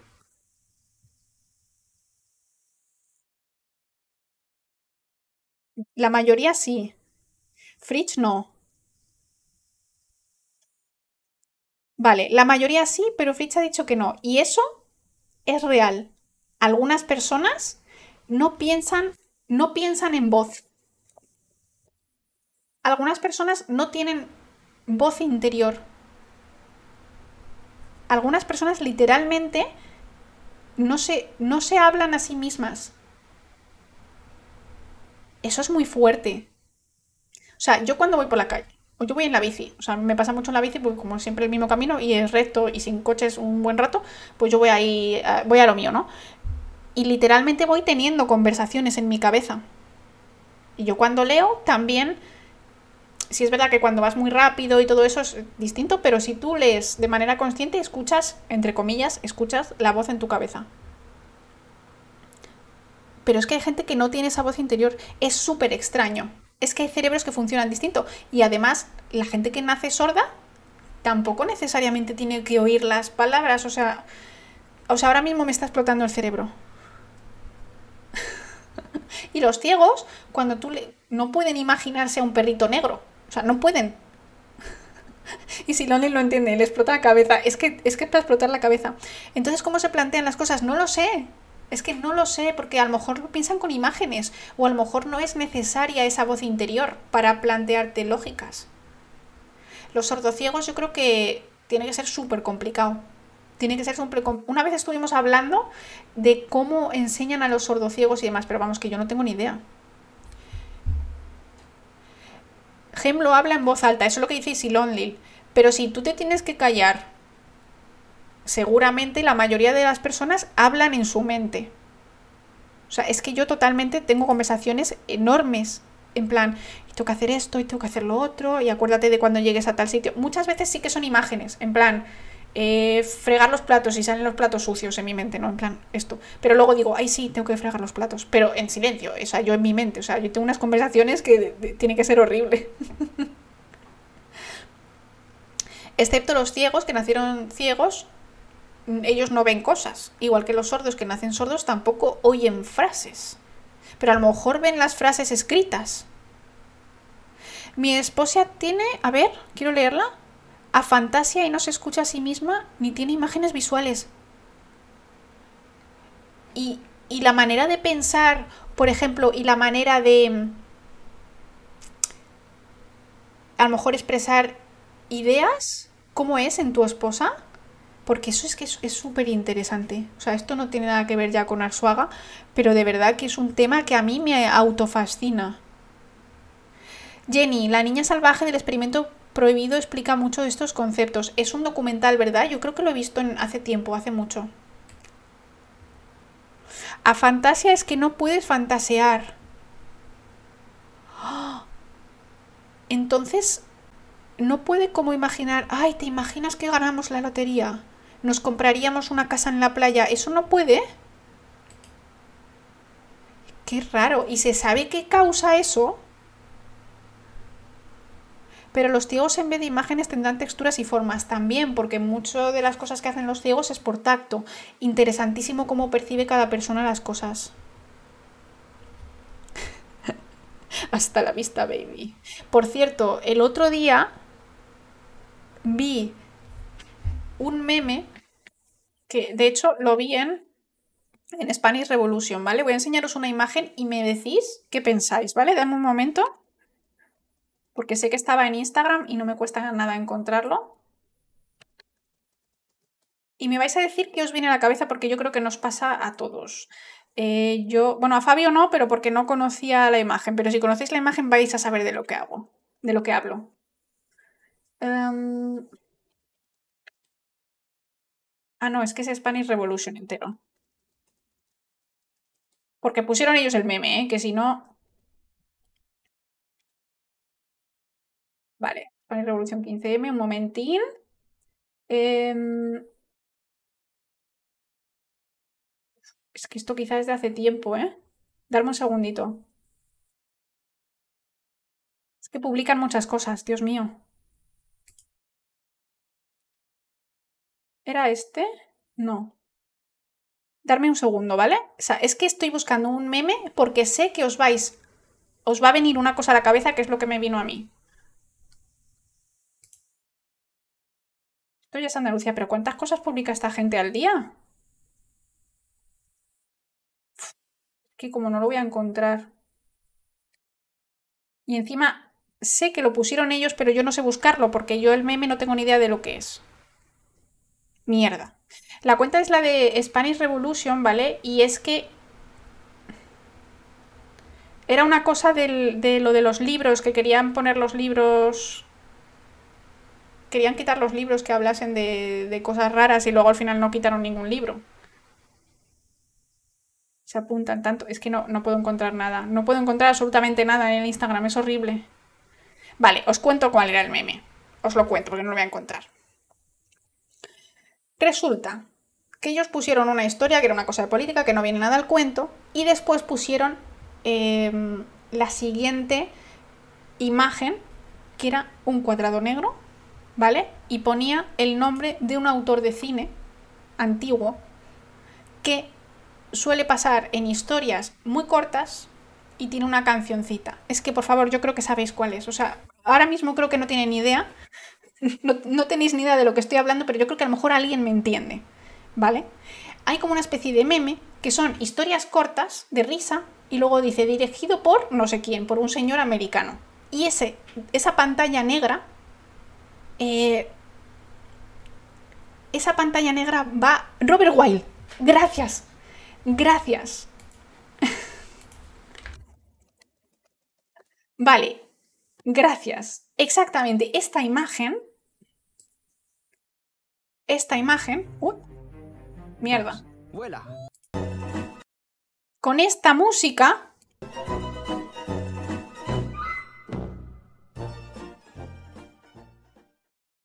Esa música me vino a la cabeza solo al ver la imagen, directed by Robert B. Wild. O sea, no pude evitar no cantar la canción es súper fuerte. O sea, y esto viene a cuento de que hay, o sea, que tenemos ahí en nuestra mente cosas totalmente metidas en el cerebro que no podemos evitar, incluso la música. O sea, tú escuchas a lo mejor una frase de una canción que te recuerda algo y no puedes evitar eso. Es de la serie de Curb Your Enthusiasm, no lo sabía. ¿Ves? Me acaba de ocurrir al decir la imagen. que está como, exacto, es por asociación, pero que tú oyes la canción en tu cabeza. ¿No escucháis la canción en la cabeza cuando, yo qué sé, una que se os ha pegado y no paráis de literalmente, oyes la canción? No literal, pero bueno, cerebralmente hablando. Qué fuerte. Fuerte, fuerte, fuerte. Pero bueno, esto no tiene nada que ver con lo que estábamos hablando, pero es que me parece súper interesante. Siendo más friki, si ves una imagen de una película muy reconocida, ¿no te viene la banda sonora? Supongo que sí. O sea, por ejemplo, en plan, si ves Jurassic Park o si ves algo de eso, un besito, eh, Grobas, nos vemos. Es que las canciones, los olores, todas esas cosas son como súper, súper fuertes en el tema de la memoria. Lo de Kaizen es patológico. O sea, estar en tu mente es como una continua. Una continua cancioncita. Cancioncita de fondo. Qué horror. Vale, ok. Vamos a hablar de más cositas que nos cuenta Arsuaga, que esto da para discusiones bastante interesantes. Vamos a hablar de la conducta. ¿Vale? El individuo actúa, por una parte, siguiendo el impulso de los instintos, esto lo sabemos todos, que son instintos innatos, están programados, que van madurando a lo largo del desarrollo y se maneja en el mundo gracias a ellos pero también lo hace por medio de los llamados reflejos condicionados, que se basan en asociaciones que se, establecen durante la vida entre una conducta que una vez se llevó a cabo y la recompensa o el castigo que la siguió. No se nace con los reflejos condicionados, se adquieren con la experiencia, tanto con la dolorosa como con la placentera. Esto pasa mucho en los perros. Eh, Tyson está traumatizado por algo y no sabemos a qué. ¿vale? Pero de alguna manera, cuando llega ese momento de, trauma, de traumatización, lo que sea, él tiene que morder. No sabemos por qué, pero incluso aunque seamos Fabio y yo, que ya sabéis que él nos quiere mucho y, demás, nos muerde. Ya está. ¿Por qué? Porque tiene ese reflejo condicionado. No puede evitarlo. Y de hecho ayer pasó un chico corriendo y casi se tira a matar. Un chico que iba a su bola corriendo, ¿sabes? O sea, está loco. Ay, los cazafantasmas también. Os leo. Eh, pasan más sitios como el clic de las fotos que es de las cámaras antiguas. Es verdad. Hay muchas cosas que están metidas en nuestro cerebro ¿qué estábamos viendo por aquí? Estábamos hablando de, así, de los comportamientos aprendidos estos, de los reflejos condicionados de los perros, y por eso ha salido el tema de Tyson, que es un perro que está un poco traumatizado porque no sabemos lo que le ha pasado en el pasado y demás. Dice, pero el cerebro de un mamífero, de un ave o de cualquier animal con mente no actúa solo mediante la dicotomía instintivo o reflejo. Es decir, no funciona siempre de manera rígida como lo haría una máquina. Eso sí que lo haría una inteligencia artificial. ¿Vale? Incluso aunque tú a una inteligencia artificial le pusieses 10.000 soluciones, esas 10.000 soluciones son de las que tiene para elegir. Muchas veces el cerebro sí que puede tomar decisiones totalmente inesperadas, ¿no? Em, mm, mm, no funciona siempre de manera rígida como lo haría una máquina, sino que tiene algo dentro con lo que procesa la información, una representación estructurada del mundo y eso es a lo que llamamos mente. Los autómatas o los ordenadores, en cambio, no tienen un mundo interior. Y por eso el comportamiento de animales como los mamíferos y las aves nos parece más flexible y adaptable a las circunstancias que el de las máquinas. O por ejemplo, que el de los artrópodos, ¿no? Los insectos, que es muy curioso, que muestran pautas mucho más previsibles que nosotros. Eso a mí me pareció bastante curioso y en realidad es real. Ellos no tienen un cerebro tan complejo como el nuestro, tienen a lo mejor agrupaciones de neuronas en lo que llamamos ganglios, pero no lo tienen tan centralizado. Entonces actúan más como máquinas. ¿Habéis visto? Vamos a buscar una cosa muy curiosa, que es el círculo de la muerte de las hormigas. Las hormigas son animales muy complejos socialmente hablando, que tienen muchísimo éxito evolutivo y reproductivo y de todo, porque son muchísimas, llevan millones de años aquí. Y es, hacen una cosa que vais a flipar. Si no lo conocéis, vais a flipar. Es, eh, yo Y, una vez fui a un concierto y la gente no sabía dónde estaba la cola y, y Fabio y yo nos miramos y dijimos, es el círculo de la muerte. es muy fuerte, muy fuerte. A ver si encuentro un vídeo corto que simplemente lo ponga. Creo que este está bien. A ver. ¿Qué es esto? Son anuncios. No, no quiero descargarme nada de Uber. Venga.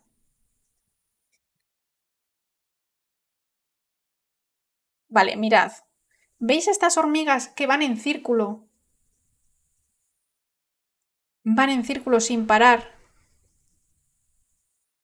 Además es que son como gigantes, o sea, es, horroroso. el, vídeo tiene un poco de mala calidad, pero bueno, se, se, ve, ¿no? Y esto ha pasado porque la hormiga que iba buscando comida, ya sabéis que deja unas feromonas, que el resto de hormigas siguen. Esta hormiga se ha desubicado un poco y ha vuelto sobre sus propios pasos y lo que pasa es que las hormigas ya no pueden salir de ese círculo porque no tiene salida, o sea, es como que ya están así y van a morir y ya está.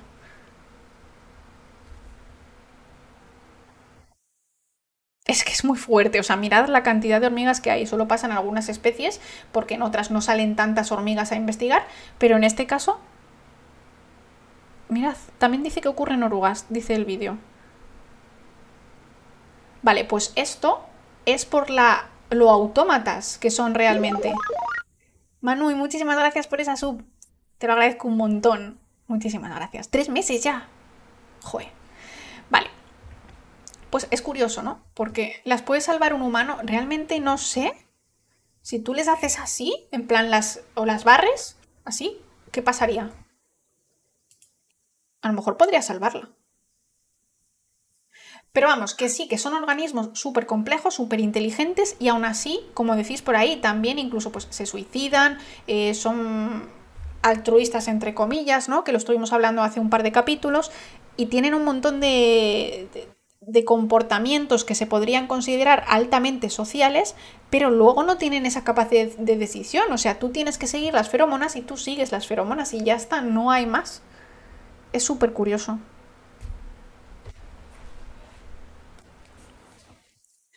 Es porque un científico roció una feromona de la propia hormiga para hacer ese círculo. Bueno, vale, pero eso puede pasar.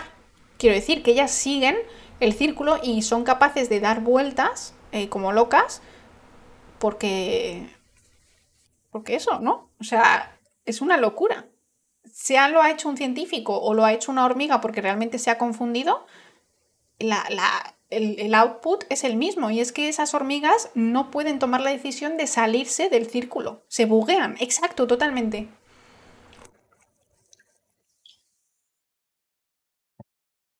Porque las primeras segregan feromonas de ayuda y todas van a saco a ayudar. Claro, van a ayudar, pero no pueden, no pueden decidir en plan, mi propio ir a saco a ayudar es lo que está ocasionando este, este problema que al final vamos a acabar todas muertas, porque no salen de ahí.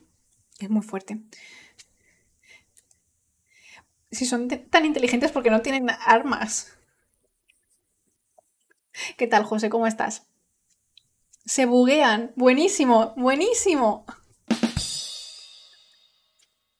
Ese sí que me ha gustado. Por cierto, Big Man, el otro día estaba buscando un trozo de un directo mío y vi un chiste tuyo que no había visto en directo. No sé cuál era, pero me reí. Tengo que decir que me reí. Era un chiste como de un par de frases, pero fue gracioso. Y en su momento me lo perdí. ¿Hacen eso porque se van a morir? No, no, no. Hacen eso porque siguen a las otras hormigas. Hay una hormiga que se ha liado y va dejando un rastro de feromonas y se ha liado y se ha puesto en círculo. Y luego el resto de hormigas siguen a la primera y, ya, no hay, ya no hay fin. Vale. El cerebro de un mamífero, esto ya lo habíamos leído. Vale, vamos a hablar de lenguaje. ¿Y cuánto queda? O sea, es que yo pensaba que íbamos a hacer dos capítulos, pero hay que hacer otro capítulo la semana que viene, no, pero cuando yo vuelva, porque queda un montón. O sea, nos da para hacer solo un capítulo hoy. Es que este capítulo mola mucho porque todo el tema de la conciencia y el lenguaje y todo eso es súper interesante. Ahora vamos a hablar de lenguaje. Bigman dice risa en diferido.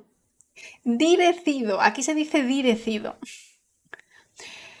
No será un mecanismo de control. No, porque es un error. O sea, em, se mueren todos. O una trampa de sorpresas. Los humanos. Nadie más puede originar que eso ocurra. O sea, son ellas mismas las que lo hacen. Ok, ok. ¿Por qué? Dice, si los animales tienen una mente como nosotros, ¿por qué no nos hablan? ¿Por qué no entendemos su lenguaje? ¿Sus representaciones mentales no tienen nombre? ¿Cómo piensa un perro? ¿Cómo piensa Tyson? Es este librito. Este librito. ¿Cómo piensa Tyson? O sea, Tyson piensa en imágenes, Tyson piensa en olores. Es que es muy fuerte, ¿eh? Es muy fuerte. Desgraciadamente, dice, espera, espera, espera, espera. ¿Por qué no entendemos el lenguaje, no? En plan, esto no será posible, entender el lenguaje de los animales, porque la mente humana se diferencia de la de los animales en que nuestra mente es simbólica, mientras que ellos no tienen nombres para las cosas. Yo esto lo leí ayer, pero me sigo sorprendiendo cuando lo leo. O sea, esto está subrayado por mí ayer. Esto lo he hecho yo ayer. Pero claro, yo leo esto y digo, claro, es verdad. Es que Tyson no dice, bueno, sí que entiende pelota. ¿Me entendéis, no? Pero en general, un, animal cualquiera. No dice, me voy al voy a ir con mi enjambre a hacer cosas. O me voy al a por miel. no piensa eso, pero nosotros sí, somos simbólicos. El lenguaje humano, basado en símbolos, es inseparable de la autoconsciencia, al menos en el sentido de que la única especie de animales plenamente conscientes de sí mismos, la nuestra, es también la única especie simbólica y lingüística. Por la misma razón, nos quedamos sin respuesta a la pregunta de si puede haber razonamiento sin lenguaje humano. Un perro no puede razonar. Puede tomar decisiones basadas en la intuición, pero no puede razonar como podemos razonar nosotros. De hecho, aquí mismo, muchos de nosotros estamos parándonos a pensar con las preguntas que nos hace Arsuaga y escribiendo lo que hemos literalmente, vale, y esto podría ser así, pero no, porque entonces esto es distinto, entonces cambias lo que has escrito, ¿no? Dice Achacha, dice, asocia la energía y la entonación de la palabra pelota a un objeto, pero el perro no sabe que ese objeto se llama pelota. Es verdad. Tyson, ¿nos vas a enseñar el culito? No. Me queman los perros. Hombre, sí, mira qué perrito tengo más lindo. Perro.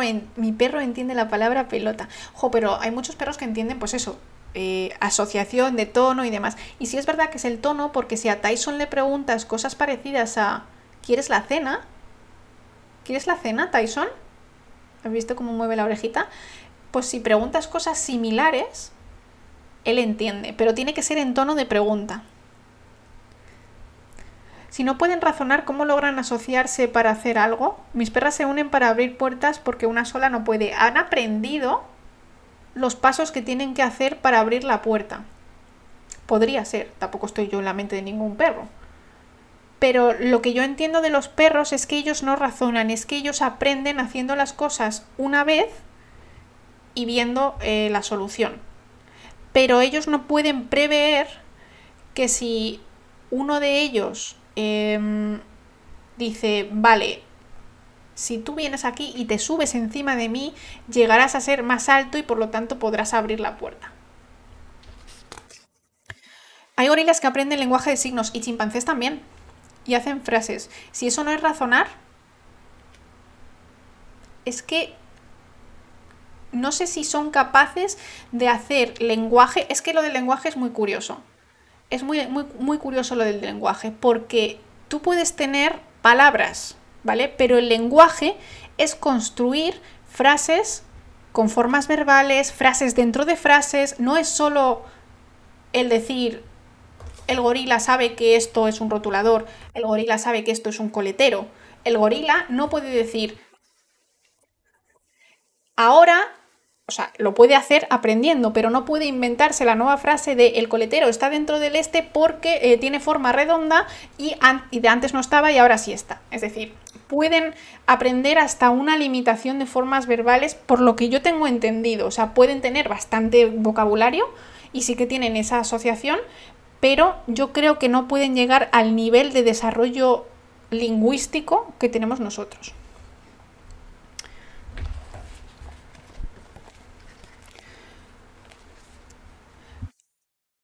Hay perros que distinguen más de 200 palabras. Sí, sí, sí, ahí estamos de acuerdo. es evolución para entendernos. Eso no quiere decir que ellos puedan razonar y que ellos puedan, por ejemplo, Tyson no puede razonar y yo os voy a decir por qué, porque Tyson sabe y me quiere y no me quiere morder. Pero cuando él está pensando eh, o, teniendo el recuerdo de eh, cuando a mí me ponían la correa me pasaba algo que no sabemos qué es, Tyson no puede razonar para decir, es que este no es el mismo humano. Él tiene ese reflejo aprendido, ese reflejo condicionado y su respuesta es morder. Si él pudiese razonar y entender que la situación es ligeramente distinta, a lo mejor no tendería a morder, por ejemplo, ¿no? A lo mejor sí que puede razonar un perro en plan, si toco la palanca me dan la chuche, pero claro, es lo que dice Brontax, esa complejidad es, chiquita, ¿no? Me hace replantearme muchas cosas tu canal. Muchas gracias, Raspa. A mí también. Tengo que decir que a mí este libro me está abriendo la mente. ¿Coco quién era el, gorila? Voy a ponerle la cámara bien al pequeño, que se le ve como iluminado.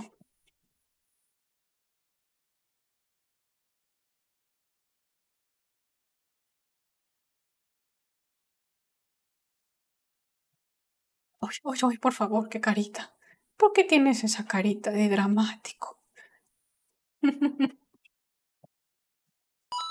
A ella, muchísimas gracias por esos 100 bits. Aprovechamos, aprovechamos.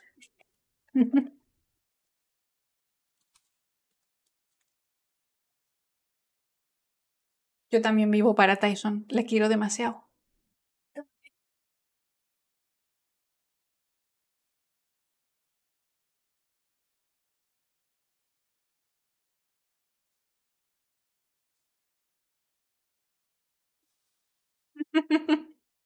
Es que, Dios mío, no podemos soportarle. Como, ¿Sabes lo que dice mi hermana de Tyson? Mi hermana dice, Dios, Tyson es extremo, extremo. es como bonito extremo, no puedo, no puedo con él.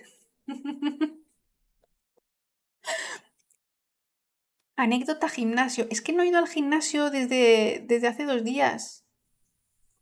Ahora pienso. ¿Vale? Ahora pienso. Ahora, recordármelo, ¿vale? En un ratito. Que ahora mismo así no me viene, no me viene a cuento. Es que ayer, ayer no, el martes estuvimos, estuvimos hablando literalmente dos horas de cosas de gimnasio. Entonces creo que me quedé sin, sin anécdotas. Digo, no sé. Vale. Em,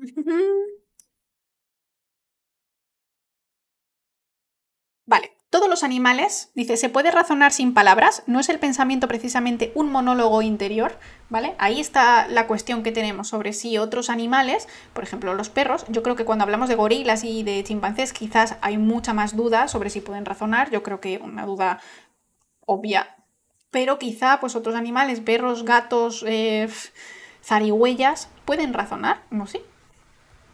Dice, todos los animales se comunican, pero solo nosotros lo hacemos a través de símbolos, es decir, de signos de signos arbitrarios, que solo entiende la comunidad que los usan y que resultan incomprensibles para las demás, porque no son universales, ¿no?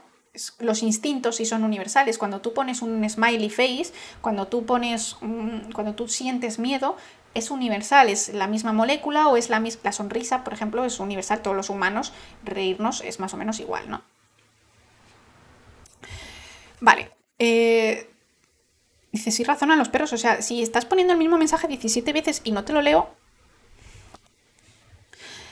Dice, solo, entiende, la, solo los entiende la comunidad que los usa. Ninguno de estos signos está inscrito en nuestro genoma. A efectos de codificar conceptos, igual da un objeto de adorno que un rito funerario, una obra de arte o un idioma. Es todo lo mismo, ¿no? En plan, una obra de arte es un símbolo y te puede indicar, pues yo qué sé, los Simpson eso es un símbolo. Si no has visto Los Simpson y te cuentan un meme de Los Simpson, no lo entiendes, ¿no?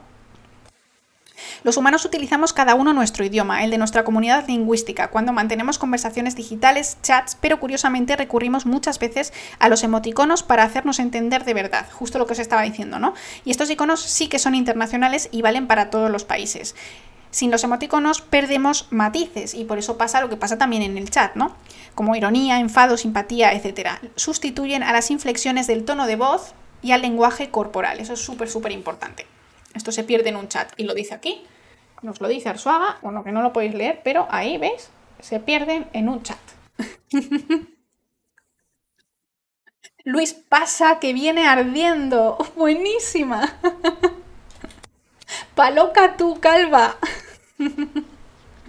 Oye, amo los Simpson. Hablando de los Simpson, ¿qué tengo por aquí?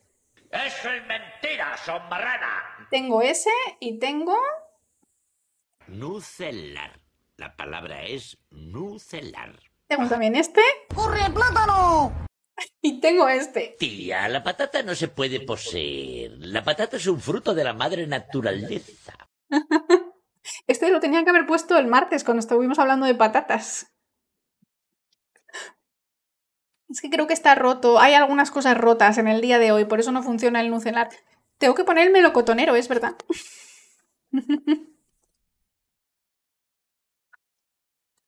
vale. Para Richard Dawkins, el lenguaje plenamente humano, es decir, el lenguaje con sintaxis, que es lo que decíamos, que ahí es lo que, lo que cuestionamos con chimpancés y gorilas. Si ellos son capaces de aprender palabras, eso no está en duda porque pueden eh, tener lenguaje de signos, pero no sabemos si serían capaces de crear unas frases súper mega complejas, ¿no? Ese sería uno de los umbrales que se cruzaron en la evolución Dice, fijaros qué palabra más curiosa, evolución de la evolucionabilidad, aunque fuera en su momento un cambio pequeño que no anunciara grandes novedades. Bueno, en la evolución. Otra persona, Richard Alexander, por su parte, hace hincapié en que los tiempos verbales, esto es interesantísimo, que permiten distinguir pasados, presentes y futuros, son también muy importantes. La evolución nos acababa de dotar, no sabemos cuándo, si quizá Australopithecus, quizá antes de Australopithecus, quizá Homo erectus, quizá solo Homo sapiens, eh, nos acaban de dotar de esta herramienta que nos permite también em, comunicarnos de manera mucho más efectiva con los miembros de nuestra, de nuestra especie, ¿no?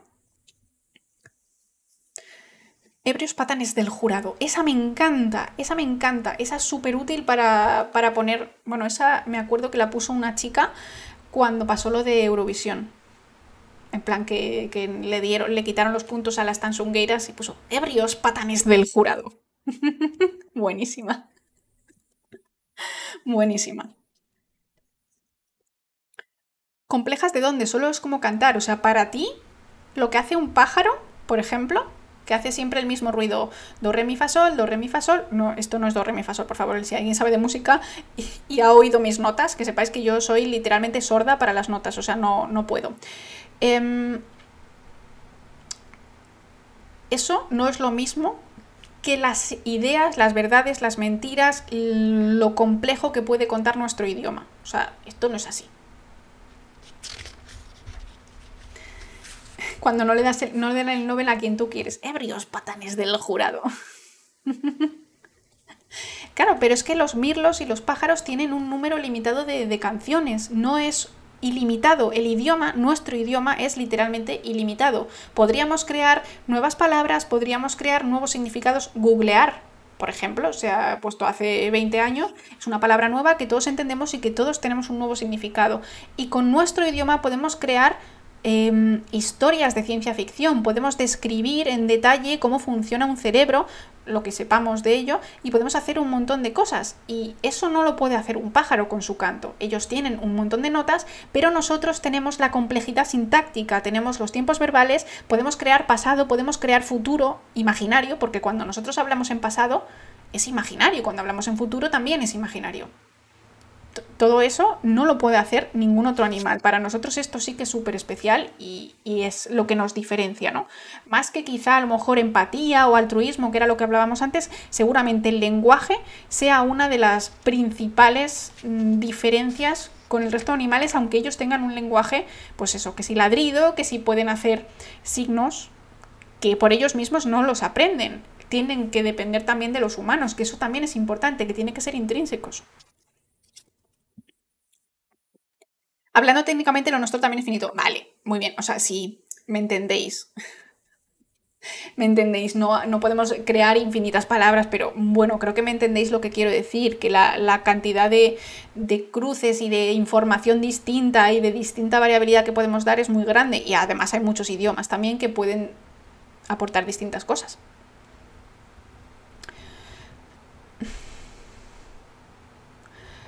Pero, Juancito, pero imitar sonidos no quiere decir que tengan ningún significado.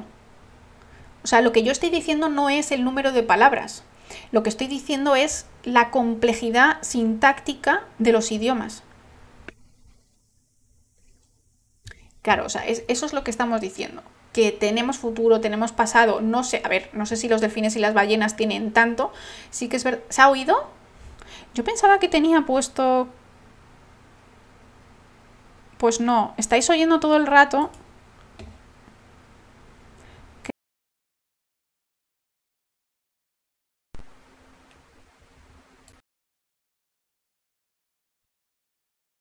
Ahora sí. Ah. Vale, ya está. No sé por qué. eh, creo que todo el rato estabais oyendo el, el- aire y, no me habéis dicho nada. Si a veces oís como muchas cosas y muchos ladridos y esas cosas, decídmelo. Y si Tyson está ladrando en pretérito perfecto simple, pero no lo sabemos. eh, pero es que yo creo que ellos no son capaces de demostrar, o sea, ellos no pueden hablar con otros perros en pretérito perfecto simple. Vale, creo, no sé. O sea, yo creo que nos podemos poner a dudar de animales más cercanos, pues como hemos dicho, bonobos, chimpancés, gorilas, quizá ahí pues habría que, analizar las cosas bien y hablar con un, efec un, un efecto, un, experto en comunicación eh, de estos animales, pero yo creo que en, en el tema de, de, los perros, incluso pues, una zarigüeya, pues eso.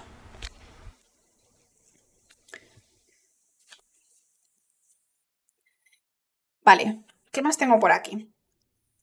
Entonces, ¿cómo surgieron la mente simbólica y el lenguaje en la evolución humana? Yo creo que, tenemos que, que ser ya o sea, tenemos que aceptar de alguna manera, para seguir en el libro, no digo nosotros mismos, cada uno puede pensar lo que quiera, tenemos que aceptar de alguna manera que los humanos, por lo menos los que estamos vivos, a lo mejor algunos humanos anteriores tenían algún lenguaje tan complejo como el nuestro, pero seguramente no, ¿vale? Pero entonces, ¿cómo surgieron la mente simbólica y el lenguaje en la evolución humana?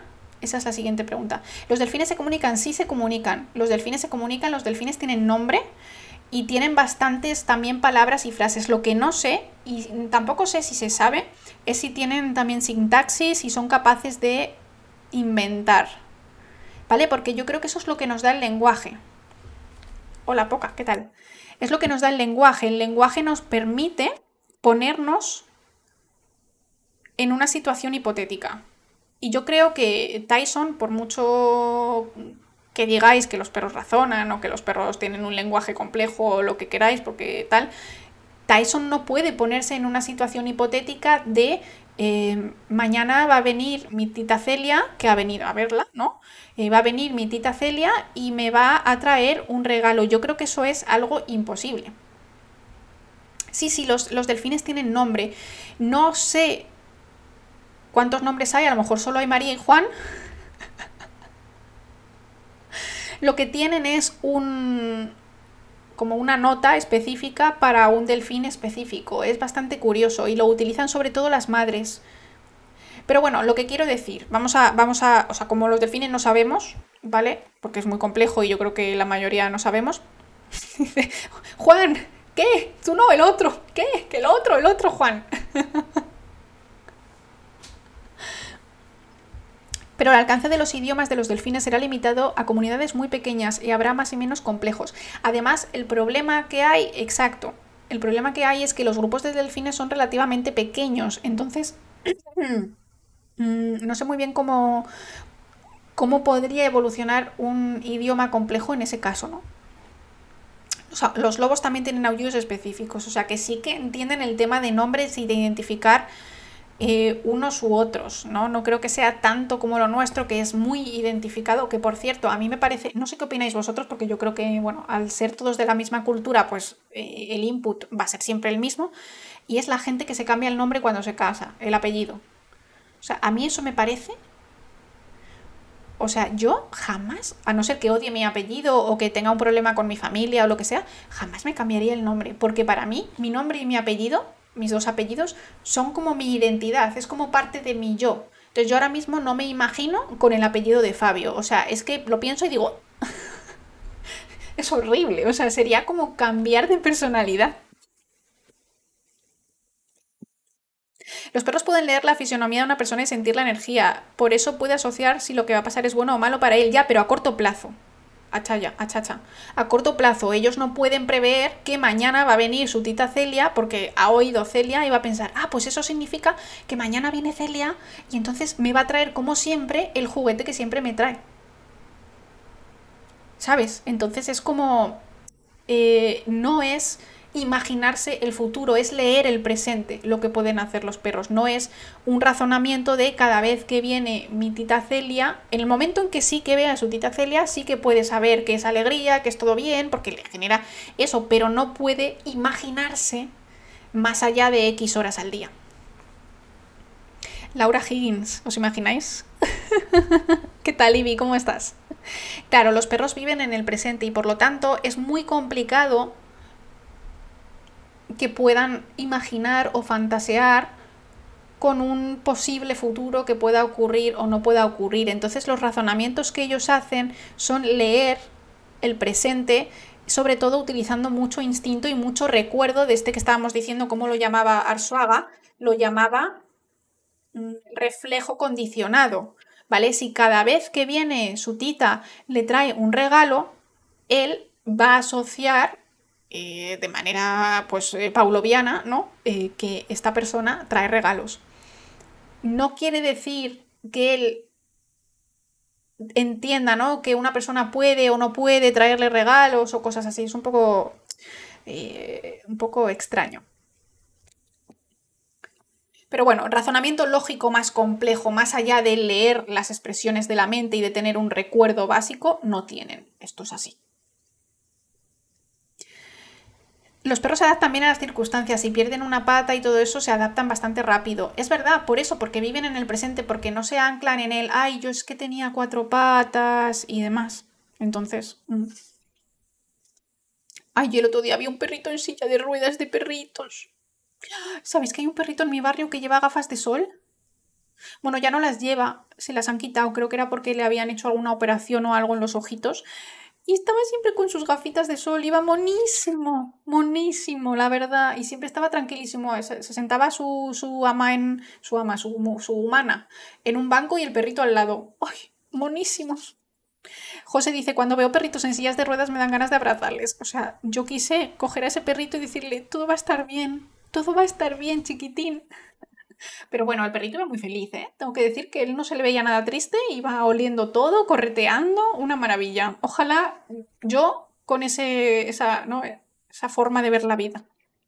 Sí, estamos hablando de, de, animalitos, estamos hablando un poco de lenguaje, de si los animales tienen lenguaje, si los animales pueden razonar o pueden hacer frases complejas, ¿no? Porque todos sabemos que los animales se comunican pues se comunican los perros con olores, con ruidos, eh, con, la expresión de la cara, ¿no? Si el perro te saca los dientes, eso es comunicación, pero no pueden hacer lenguaje complejo, ¿no? Como nosotros que podemos hacer sintaxis, literalmente, crear frases como estoy haciendo yo y como estáis haciendo vosotros en el chat. El fin del lenguaje es eh, relacionarse con, con la gente de tu grupo, seguramente empezaría pues con la gente de tu de tu cueva, no sé si viviríamos en cueva, el primero que habló, a lo mejor no vivía en cueva, si vivía en árboles, no lo sé.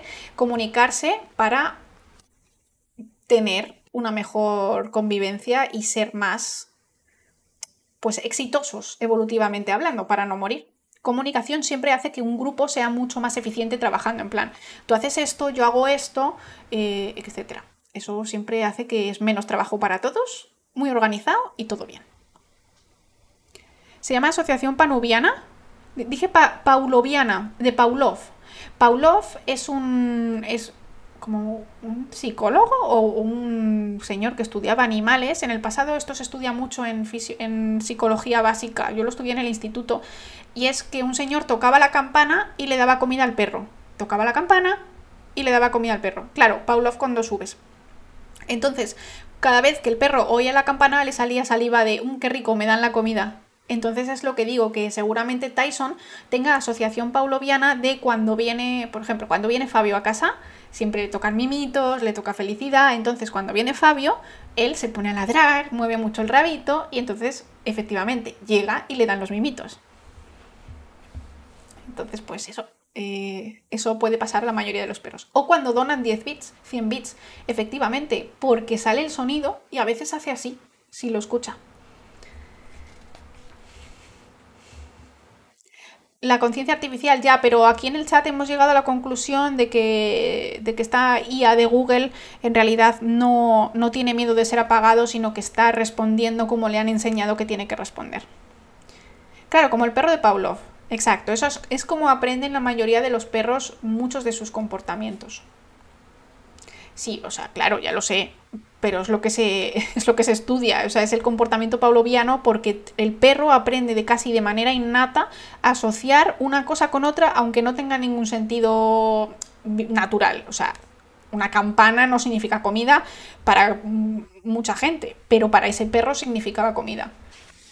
Y el timbre, por ejemplo, para nadie significa el timbre mimitos, pero para Tyson sí, porque llama a Fabio al timbre y entonces le da mimitos. Expresiones de animales de haber visto un peligro y comunicarlo pueden ser en formas primitivas de tiempos verbales, me parece muy pillado por los pelos, ¿no? O sea, me parece buen, buena pregunta, pero me parece que simplemente es señal de alarma. O sea, es como decir peligro, peligro, peligro, ¿no? Los, los pájaros estos que son avisadores, ¿no? Los pájaros que dicen peligro no dicen viene un peligro en el futuro, sino que simplemente peligro. Ellos no saben cómo, los que lo escuchan no saben si está inminente, si está dentro de cinco minutos o si es mentira, porque también resulta que había algunos que eran mentirosos. Pero bueno, que yo creo que yo creo que está claro. Lo que está más dudoso es si los chimpancés y los gorilas y eso lo pueden hacer, y yo no tengo ni idea. Ok. Entonces, ¿cómo evoluciona la mente simbólica y el lenguaje en la evolución humana. ¿no? La idea de que los neandertales no podían pronunciar bien ciertas vocales porque sus faringes eran diferentes eh, fue muy popular en su época, pero hoy no tiene tantos partidarios. Y nos dice Arsuaga que él no es un partidario de esto, porque ahora vamos a hablar también de los neandertales, porque es curioso, porque eran como nuestros primos hermanos. Entonces se entiende que si la evolución o sea, si la capacidad de hablar surgió antes de, que los em, neandertales surgieran, pues ellos también la tendrían, pero si surgió después, pues no la tendrían, ¿no? Y en el pasado tendíamos a ver a los neandertales como, eh, como atrasados, como peores, como peor adaptados y por lo tanto, pues con menos capacidades eh, artísticas, menos capacidades lingüísticas, menos capacidades de colaboración en grupo y demás eran un poco como muy vastos ¿no? a nuestra mente, pero tengo que decir que eso científicamente últimamente está cambiando porque se están viendo, se han encontrado restos neandertales con simbolismos, con dibujos simbólicos en las cuevas que indican que ellos también eran simbólicos, quizá no tanto como nosotros, pero también simbólicos, ¿no? Que al fin y al cabo quizá hubieran tendido a ser más simbólicos con el tiempo, pero se extinguieron por, por las razones que fueran, ¿no? Em,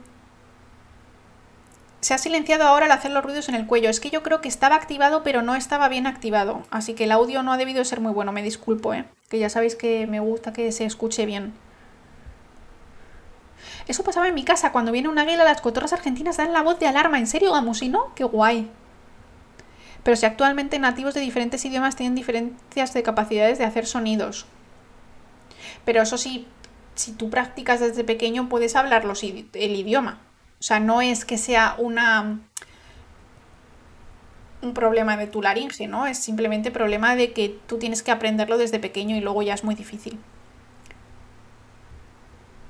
Además, por las cuerdas vocales, como las teníamos, ¿no? En ese entonces. Es que lo que pasa, que yo creo que ahora vamos a llegar a ello, es que eh, llevo tres horas hablando de, no sé de qué. Em, lo que ahora nos cuenta este señor, es que, ¿qué? es que estoy mirando la hora y digo, no puede ser. O sea, no puede ser. Eso, o sea, eso es bueno porque estamos todos aquí discutiendo y estoy leyendo mucho el chat y por lo tanto estamos leyendo poco el libro. Pero sí que cuentan que piensan que la capacidad lingüística, o sea, esto es una cosa que ocurre normalmente en evolución, ¿vale? Primero tiene que darse la fisiología para que algo pueda ocurrir. Por ejemplo, andar erguido. Si es verdad que animales como los perros que a lo mejor a veces se pueden erguir y demás, pero si nadie les hace erguirse y demás, primero tienes que tener un pequeño cambio de cadera para poder andar erguido y después ya andas erguido. ¿no? O sea, tú no puedes andar erguido si eres un perro. Digo en general, ¿vale? En plan, en tu día a día. ¿Me entendéis, no? Tendrías que cambiar la cadera, seguramente también la posición del cuello para que estuviera recto y demás. Entonces se suele dar primero el cambio genético y después se da la función. Es casi a la vez, pero no siempre tiene que ocurrir a la vez.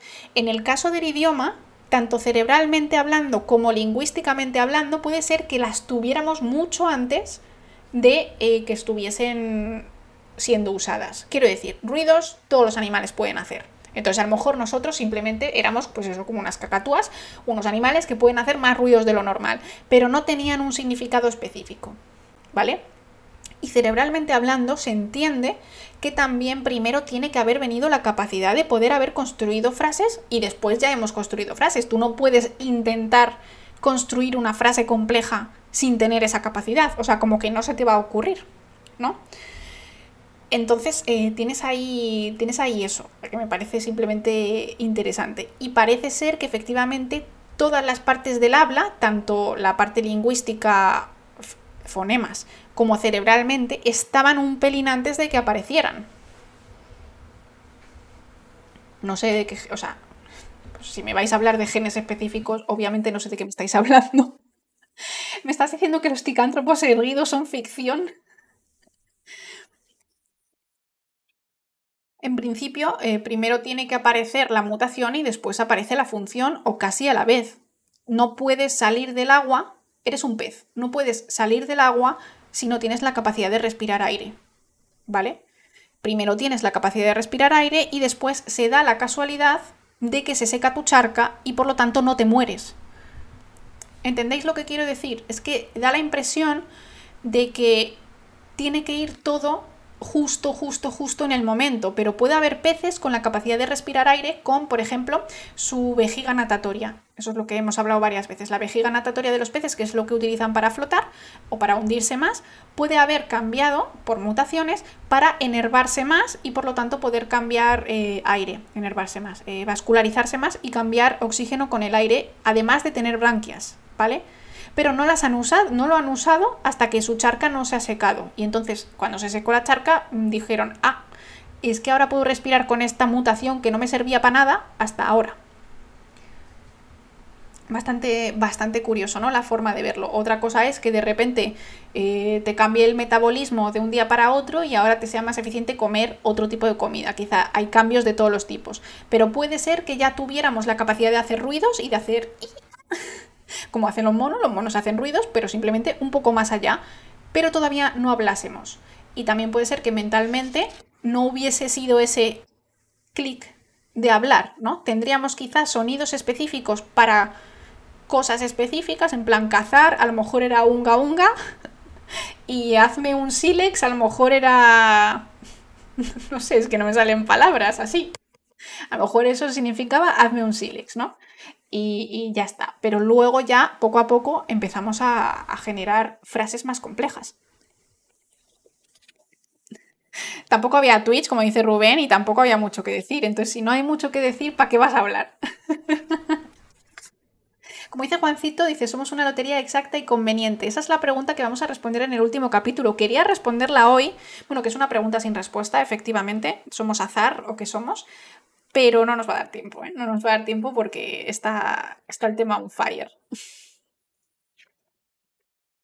Vale, la idea de que los neandertales no podían pronunciar, esto ya lo hemos dicho, las vocales por las faringes, ta, ta, ta, pero ahora ya pensamos que seguramente sí que pudieran hablar, ¿no? Desde el, desde el, punto de vista puramente físico, la anatomía necesaria para el habla ya podría existir desde el Homo erectus. Homo erectus fue nuestro antecesor del que surgieron también los neandertales. Si lo imaginamos como una Y, tenemos Homo erectus y luego a la derecha Homo sapiens y Homo neanderthalensis. Tattersall aún va más lejos al sostener que esta persona, Tattersall, que es un autor, aún va más lejos al sostener que las condiciones necesarias para el pensamiento simbólico y el lenguaje aparecieron de manera rápida, pero que esa reorganización no habría tenido que ver con la mente o el lenguaje, simplemente hubo unas mutaciones, unos cambios en nuestra faringe, en nuestra laringe, en nuestro cerebro, que en el futuro nos permitirían hablar, ¿vale? Pero que no necesariamente nos tuvieran que, que decir ahora, vale, hoy has nacido con esta mutación, ya te pones a hablar. Las capacidades para el pensamiento simbólico y el lenguaje estaban ahí, según este autor, ¿vale? Esto es según un autor y no, nosotros no sabemos, nadie sabe esto. Las capacidades estaban ahí durmientes desde hace 200.000 años, que es cuando aparece nuestro diseño corporal. Ahora se ha visto algunos humanos, unos prehumanos que tienen 300.000 años, pero bueno, 200.000, 300.000 Dice, pero no se usaban ni para pensar ni para comunicarse, porque eso vino mucho más tarde, decenas de miles de años después, quizá más de 100.000 años después. Se trataría de una preadaptación. Habría consistido quizás en una mutación de escala muy reducida, pero que representaría para la arquitectura del sistema nervioso algo parecido a la clave de un arco en la arquitectura en piedra. Una pieza modesta, pero necesaria para que toda la estructura se sostenga. Bueno, un cambio que al final, pues un día un señor se despierta se toma una seta alucinógena y dije, pues voy a hablar. lo de, lo de la, seta alucinógena es una, es una hipótesis eh, bastante poco científica que hay que dice que los humanos evolucionamos y nuestro, nuestra capacidad cerebral evolucionó gracias a tomar setas alucinógenas, ¿no? Pero no hay pruebas, no hay nada que lo sostenga, es simplemente una hipótesis de un señor que curiosamente le encanta consumir setas alucinógenas. Entonces, pues ahí hay que ver también de quién vienen las hipótesis, que es bastante curioso. Si el origen de la vida está ahí, ¿por qué no podemos saberlo? Es que nosotros tenemos limitaciones, la limitación del tiempo, no podemos volver atrás en el tiempo. Vale, entonces eh, Tattersall dice así, hace unos 75.000 años se habría producido en África la puesta en funcionamiento de las capacidades simbólicas y del lenguaje. Bastó simplemente que esas facultades ya disponibles empezaran a usarse, para que despertáramos. En plan, nos despertamos y podemos hablar, ¿no? La especie humana existe desde hace 200.000 años, pero despertó hace 75.000 años con la invención del lenguaje. Si el lenguaje y la autoconsciencia van juntos, tampoco lo sabemos, es una cosa que no podemos saber, porque todas estas preguntas, para poder responderlas, tendríamos que estar ahí o tendríamos que tener un individuo de esa especie en ese momento. Según la lógica, si no consumimos ahora los hongos, no vamos a evolucionar. No vamos a evolucionar o no vamos a seguir mejorando nuestras capacidades cerebrales. Es que al parecer antes usábamos solo un porcentaje de nuestro cerebro. Teníamos un órgano gigante y gastábamos un montón de energía en mantenerlo vivo, pero no lo usábamos bien. vale. Recapitulemos, porque esto es muy importante. Según este señor y otros autores también, ni siquiera el Homo sapiens cuando ya éramos Homo sapiens, sería mentalmente como nosotros desde el principio de su existencia como especie, desde que es reconocible por los huesos de esqueletos, hace unos 200.000 años, porque entonces careceríamos de lenguaje. Esto es un autor, ¿vale? Esto no quiere decir que sea verdad. Él nos está poniendo ahí todas las todas las cosas que está pasando, ¿no? En plan, este señor piensa esto, este otro señor piensa esto, y me parece interesante porque son cosas que nosotros no podríamos cuestionarnos. Claro, sin evidencia, por supuesto. O sea, nadie puede tener evidencia de que un fósil podía hablar. Eh, ¿Por qué? Porque sí que podríamos tener las capacidades para hacerlo, eh, fisiológicas, pero eso no significa que lo hiciéramos, porque el cerebro se destruye. Entonces, estos son solo hipótesis y nadie las sabe. Ya está, ahí no pasa nada. No pasa nada. O sea, no pasa nada porque no tengamos la respuesta a algo. Yo creo que lo interesante es hacerse la pregunta y analizar y leer a las personas que mm, cuentan en plan, estas son las evidencias de fósiles y esto es lo que podría haber pasado porque podría tener sentido fisiológico o evolutivo y demás, simplemente. Puede ser que en cuanto fuésemos Homo erectus ya estuviéramos hablando, puede ser, eso no lo sabemos.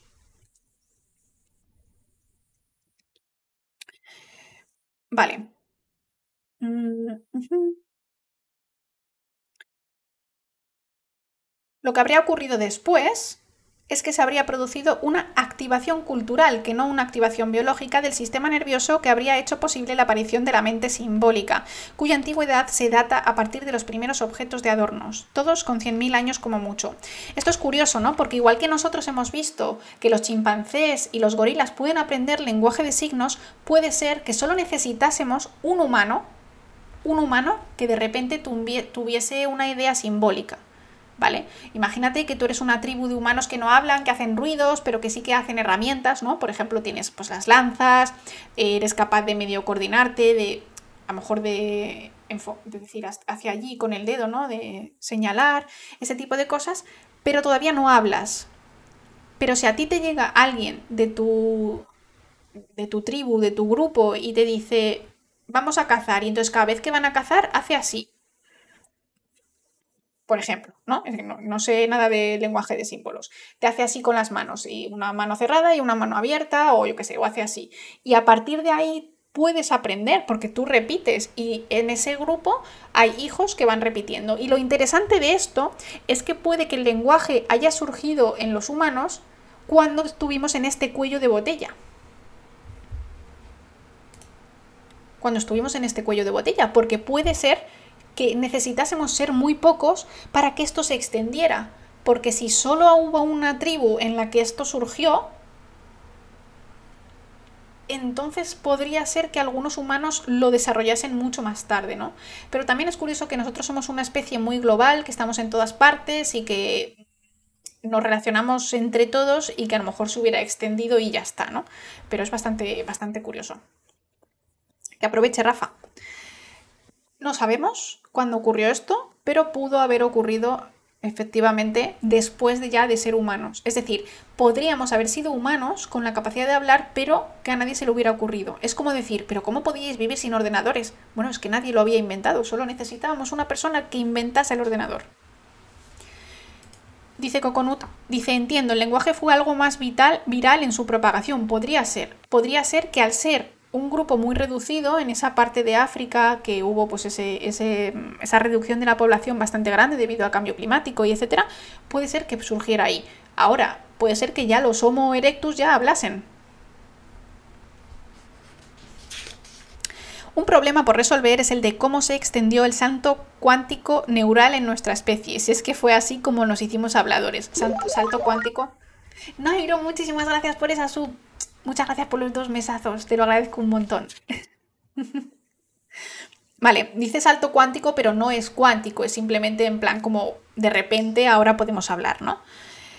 Em, si solo tenía mente lingüística un único individuo, el individuo mutante, con quien se comunicaba, quizás no lo hiciera más que con sus propios hijos y así pudo extenderse la mutación en una población con una consanguinidad muy elevada, una especie de gran familia, como podrían ser las familias primitivas.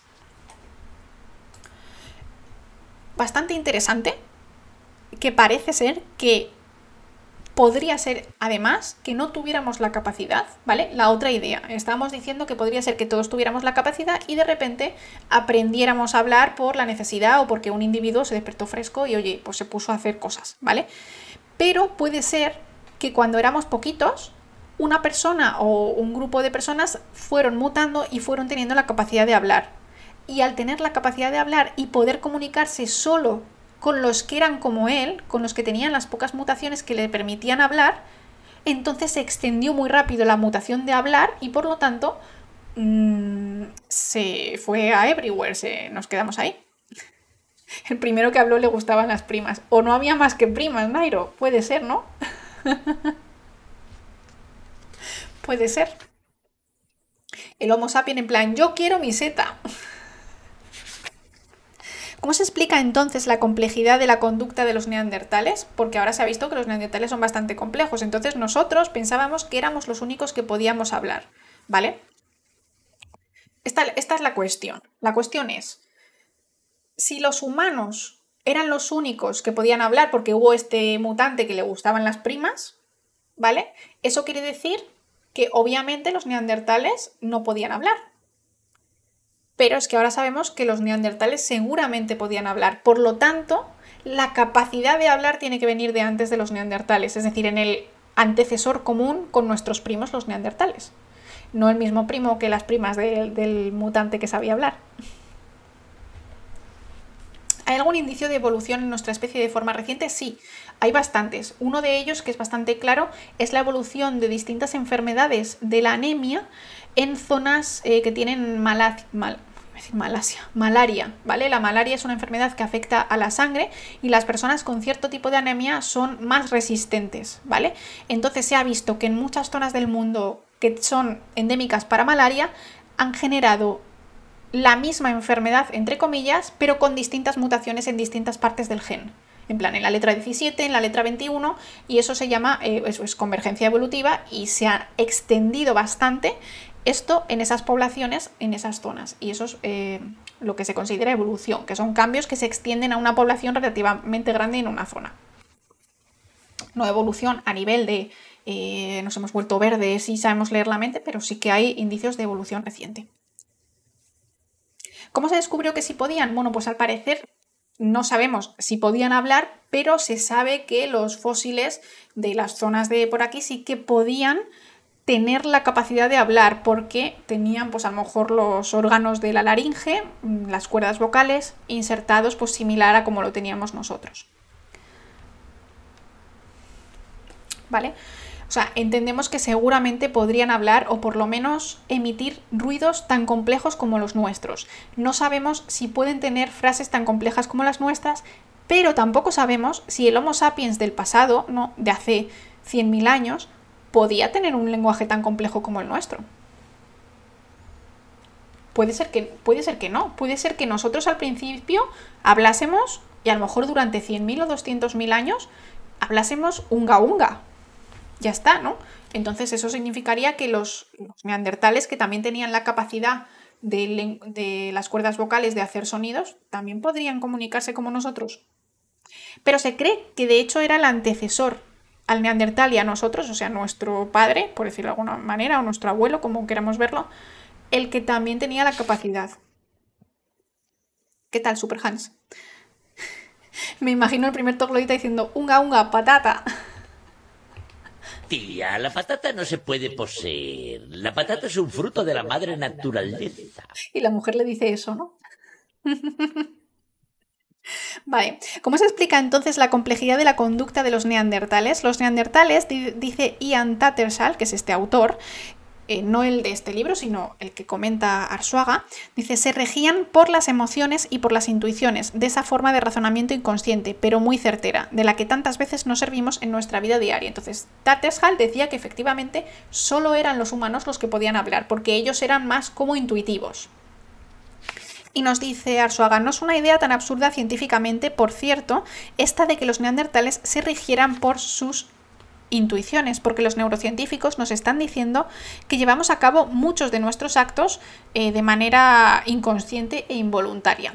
¿No? aunque nosotros creamos que están deliberados. Es decir, primero actuamos y luego ya racionalizamos nuestra acción espontánea para darle una lógica. Así es como llegamos a estar convencidos de que primero pensamos y luego pasamos a la acción, aunque en realidad es al revés. Entonces lo que nos dice Arsoaga es que podría ser que los neandertales no razonasen nada, simplemente actuasen de manera intuitiva, ¿no? como más similar a los simios que conocemos hoy aunque sí supieran de sí mismos y atribuyesen intenciones a los otros, ¿vale? Que esto es importante, no, estamos hablando de o eres una piedra o eres un humano ultra inteligente enviando cosas al espacio, hay muchos puntos intermedios. Los neandertales y los miembros de las demás especies fósiles, como los Homo erectus, serían eminentemente prácticos. Se podría decir que eran muy realistas o pragmáticos. No crearían en su mente historias que nunca han ocurrido combinando imágenes procedentes del hondo del almacén de los recuerdos. No experimentarían con el futuro, no imaginarían lo que podría pasar, tanto lo que no desearían que ocurriera como lo que sí querrían que aconteciese. Es decir, ellos no podrían, bueno, según este autor, o sea, no sabemos, esto no lo sabemos, ¿vale? Piensan que no podrían quizá tener esa imaginación. Podrían tener un lenguaje sencillo, quizá similar al que tuviesen los, los chimpancés, que pueden hablar por lenguaje de signos, pero utilizando su voz, pero a lo mejor pues no eran tan imaginativos, no eran tan capaces de escribir fantasía como éramos nosotros, ¿no? Vivirían siempre en un presente continuo. Podrían decir algo como em, estoy comiendo, el niño está llorando, la hoguera se está apagando, etc. Eso es bastante curioso. Vale. Se me está haciendo enorme. Ah, no, ya acabamos. Ya no tengo casi nada más marcado. Solo un poquito más. Vamos a hablar de los dos tipos de cerebro. Dice Conut, es más un lenguaje a base de comandos. Claro, podría ser un lenguaje a base de comandos, pero de nuevo, no lo sabemos. No lo sabemos. Entonces es curioso, ¿no? Porque si también tenían la capacidad em, lingüística, pero no tenían la capacidad imaginativa de futuro, ta, ta, ta, puede ser que no esté tan unido, ¿no? Puede ser que una parte de nuestro cerebro sea la parte de crear la fantasía y puede ser que otra parte de nuestro cerebro sea la parte del lenguaje. Es curioso. Y es, oye, ¿vosotros sabéis que el, lenguaje este, el suomi, eh, finlandés, finés, no sé cómo se dice, no tienen formas verbales? Ellos hablan en presente y el tiempo lo ponen con los adverbios de tiempo. Por ejemplo, yo ayer como patatas, ayer comí patatas, ¿no? O estoy comiendo patatas, yo como patatas, o sea, eso se queda tal cual. Sí, es bastante curioso y es interesante estudiar este tipo de idiomas porque parece ser que cambian mucho la forma de pensar porque estás condicionado por el lenguaje. No puedes quizá ser tan variado si tu lenguaje es mucho más constreñido, ¿no? Esto pasa en 1984, la novela de George Orwell, que ellos tienen el- este lenguaje neo, neolenguaje o neoinglés, ¿cómo, ¿cómo es? No me acuerdo cómo lo llamaban, pero es un lenguaje como oficial del gobierno que te prohíbe usar ciertas palabras. No puedes usar la palabra guerra, no puedes usar la palabra enamorado, por ejemplo, y al eliminar estas palabras, neolengua, gracias, gracias. María, Don Delio, no sé leer tu nick. Don Delio me quedo. Claro, la neolengua lo que hacía en, los, en las personas a las que se le obligaba a utilizarla era que reducía la capacidad de libertad de eh, acción. Porque si tú no conoces la palabra enamorado, cuando tienes esos sentimientos, pues como que los dejas pasar quizá, ¿no? O no, no conoces la palabra guerra, solo conoces la palabra amor y yo qué sé, ¿no? Ese tipo de cosas me... Eso. Donde lío María de la Buena. Ah, claro. 1984, un libro maravilloso. Guille y yo tenemos, tenemos un podcast eh, hablando de él y de las implicaciones que tiene incluso a día de hoy. Buenísimo, la verdad os recomiendo que lo leáis, es cortito y es una maravilla. Una maravilla. Vale. Entonces, eh, vamos a hablar de otro autor, dice Conway Morris, que hemos hablado varias veces de él en este libro, dice, siempre buscando la convergencia, piensa que los neandertales sí tenían una mente simbólica, que hablaban y que también enterraban a sus muertos con ceremonia. Por lo tanto, la mente simbólica y el lenguaje sí que habrían surgido por evolución al menos dos veces, ¿no? Una en nosotros y otra en los neandertales, a no ser que esto ya viniese de antes, pero bueno. Entonces, según este autor, dice, podríamos concluir que a partir de un cierto grado de encefalización, ya sabéis, de tamaño de tu cabeza respecto a tu cuerpo, el nacimiento de la mente simbólica y el lenguaje es inevitable. Entonces, como veis, aquí Arsuaga nos va poniendo en plan lo que uno piensa y luego lo que otro piensa que es lo contrario, en plan. El lenguaje lo pueden tener otros, no solo nosotros. Dice, yo estoy de acuerdo en que los neandertales eran plenamente conscientes e incluso podrían serlo los antepasados comunes que tenemos con ellos, pero también estoy convencido de que la nuestra, los humanos, es la especie más simbólica que ha existido nunca, quizás la única capaz de crear todo un mundo invisible que interacciona con el mundo visible y lo explica y le da sentido, es decir, que lo humaniza. ¿La mente simbólica es la fe? No, la mente simbólica es una manera que tenemos de em, comunicarnos. Por ejemplo, el lenguaje es un símbolo. Coletero.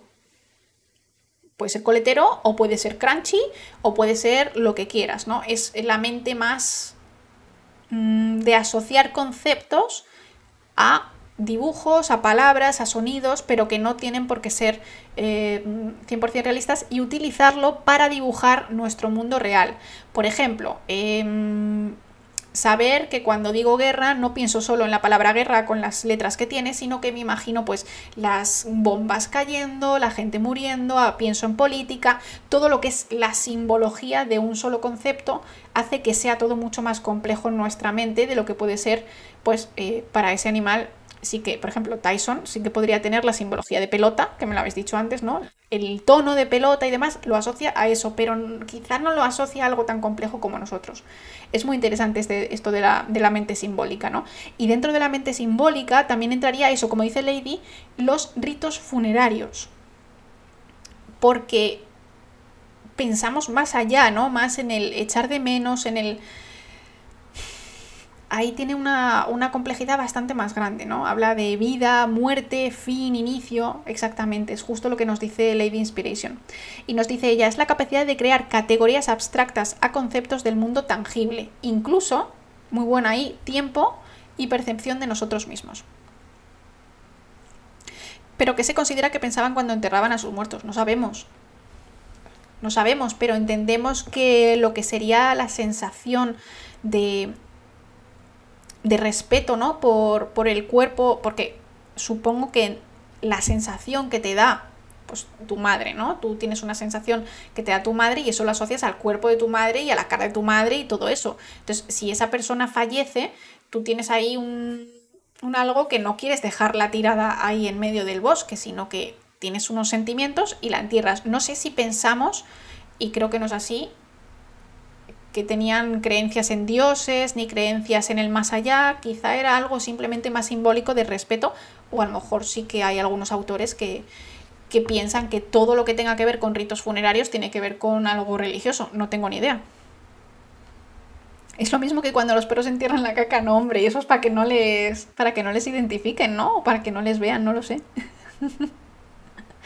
Pero bueno, que todo esto eh, son cosas que nosotros no sabemos, no entendemos, porque no estábamos. Puede ser que se sintieran como nosotros y que el rito funerario sea como el nuestro. Para algunos de nosotros es despedida, para otros es algo más eh, intangible, tipo el más allá, pero no para todos, ¿no? O sea, yo, por ejemplo, no tengo, no tengo fe, pero sí que voy a los, a los funerales de la gente. Porque para mí un funeral es una, pues eso, como dice Miguel, es una forma de expresar el duelo, ¿no? Una despedida, quizá un... No tengo ni idea. Ah, mira, dice, muy buena eh, lo que dice Teretoni. Dice, al principio sería para impedir que carroñeros comieran su carne. Al principio sí, pero luego cuando empezaron a ponerles que si sus estos en una postura así, en una postura ya, ahí ya sería más tipo respetuoso, ¿no? Proceso de luto como necesidad psicológica. Eso sí que nos hace bastante humanos. Hay algunos vídeos por ahí de algunos chimpancés eh, que se les ve, parece, parece, al final lo mismo. Nos encanta atribuir lo que otros piensan en nuestra cabeza. En plan, este, este chimpancé está triste porque se ha muerto su primo. A lo mejor no, pero yo lo pienso así. pero pensábamos que, pensamos que sí, que puede ser que algunos, algunos primates tengan también esa, esa idea en la cabeza. Recuerdo que el tema funerario iba ligado con el tema de la dualidad del ser, vivo y más allá de la vida. Pero eso es lo que suponemos nosotros, estamos hablando de hace 300.000 años o hace 200.000 años, estamos hablando de hace muchísimo tiempo y que lo que sea ahora, lo que nosotros pensemos ahora del más allá y todo eso, no necesariamente es lo que pensaban ellos entonces. La gran pregunta, efectivamente, ¿qué nos hace humanos? Porque lo que digo, si empezamos a tirar, quizá no hay nada único en nosotros. Quizá lo que nos hace humano es eh, todas las características que tenemos juntas y que nadie más comparte todas juntas. Pero si las separamos individualmente, muchos animales tienen las mismas características. Nuestra vida está plagada de ritos. De nuevo, es muchísimo tiempo, 200.000 años, ¿eh?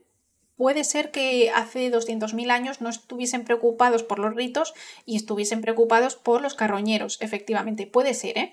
Pero, de nuevo, eh, que tanto los que dicen ritos como los que dicen no ritos eh, lo dicen por por creer. ¿Quién es Tyson? Pues te voy a enseñar quién es Tyson. Tyson es este perrito.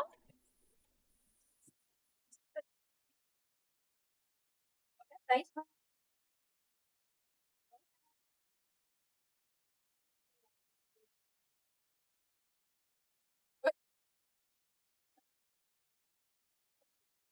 Está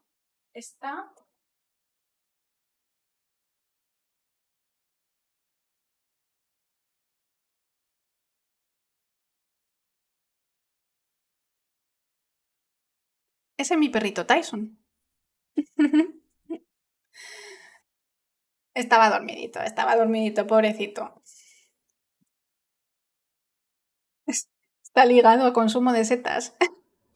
La verdad es que me parece súper extraño que alguien piense lo de las setas. O sea, eso es totalmente lamarquismo, ¿eh? Te amo, Tyson. Yo también le amo. Es buenísimo. ¿Qué tal, Fabio? ¿Cómo vas? ¿Vas a venir? Yo ya estoy acabando. Es que hoy se me ha liado porque es que este capítulo ha sido alucinante. ¿Queda una sub para el helado? No, para el helado quedan seis. Hoy ha sido un día relajado. Hoy ha sido un día relajado. Las subs son 10 helados. ¿Me estás esperando en el salón? Vale, voy. Venga, acabo rápido. Si me queda por leer, nada. Ya acabo. Vale. Todas las especies anteriores a la primera que desarrolló la capacidad de ver lo invisible basaban sus sociedades en el parentesco y en el conocimiento directo de los otros miembros de la comunidad. ¿Vale? Cuando tú eras un grupo pequeño, sabías quién eran tus hermanos, sabías quién eran tu madre, pero ya está, no necesitabas más porque eras un grupo pequeño, ¿no? De ese modo, los grupos no podían exceder cierto tamaño, porque sería imposible mantener información permanentemente actualizada sobre lo que hacen y piensan todos sus miembros, para poder entonces anticipar sus intenciones. ¿Vale? Entonces, eh, cuando vivíamos en grupos pequeños no era tan importante esa, mm, esa capacidad ¿no? de ver lo invisible, de hacerte un mapa mental, de qué piensa el otro y qué piensa de mí y qué pienso yo que él piensa de mí, o sea, todo esto, ¿no? Fabio tiene hambre. Bueno, Fabio tiene compañía, puede comer si quiere, ¿eh? ¿Qué tal, Agustín? ¿Cómo estás? Pero antes habría que vencer grandes obstáculos, dice, porque la empatía basada en la, entidad, en la entidad simbólica también parece tener sus límites. Espera, que me salta una cosa porque no lo he subrayado y entonces ahora no tiene sentido lo que estamos leyendo. Dice, debe haber un límite para la complejidad social con la que un cerebro es capaz de enfrentarse. La capacidad de crear grupos basados en mitos e historias compartidas de forjar identidades colectivas de carácter simbólico supuso el salto del grupo biológico a la tribu. Vale, aquí empieza a hablar de tribu. Esto es muy interesante, ¿no? Antes simplemente éramos un grupo, pues a lo mejor una manada, no sé cómo se dice en, simios y demás, podríamos ser una manada. Y ahora, cuando hemos aprendido a hacer cositas más tipo, mm, pienso que él piensa esto de mí, voy a ante, voy a hacer, bueno, hacer algo para anteponerme a lo, que él va a hacer, ahí ya empieza a tener ¿no? el concepto más de tribu. Es interesante como lo plantea aquí. Y esperemos que algún día ese salto se complete al aceptar la humanidad entera como nuestra única tribu. Me parece... ¿Qué tal, Nicolás? Estamos hablando, ahora mismo estamos terminando el capítulo 14, creo, o el 15, no lo tengo muy claro. El 14, eh, que habla un poco de conciencia, de lenguaje, de la mente simbólica, es un poco todo muy filosófico, ¿no? Dice, pero antes habrá que vencer grandes obstáculos, claro, para que la humanidad sea toda una única tribu porque la empatía basada en la identidad simbólica también parece tener sus límites. En un experimento, esto me parece súper curioso, se vio que los seres humanos estamos dispuestos a sufrir incluso daños físicos por otras personas que son seguidoras de nuestro propio equipo de fútbol. ¿Qué os parece? Pero no por las del equipo rival. Es decir, daños físicos, tú te dejas pegar por una persona que no conoces, pero que es de tu equipo.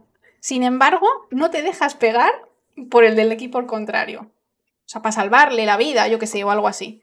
Sufrir daños físicos por el de tu equipo, pero no por el del otro. Es lo que nos está diciendo. O sea, ahora incluso nuestra mente, nuestra manera de ver las cosas y de ser un poco así, tiene esa limitación. No podemos meter a toda la humanidad en un mismo saco. Seguimos haciendo fronteras falsas eso da ahí bastante que pensar, da bastante que pensar. Yo creo que hay que replantearse las cosas, pero bueno, quizá la limitación es la limitación.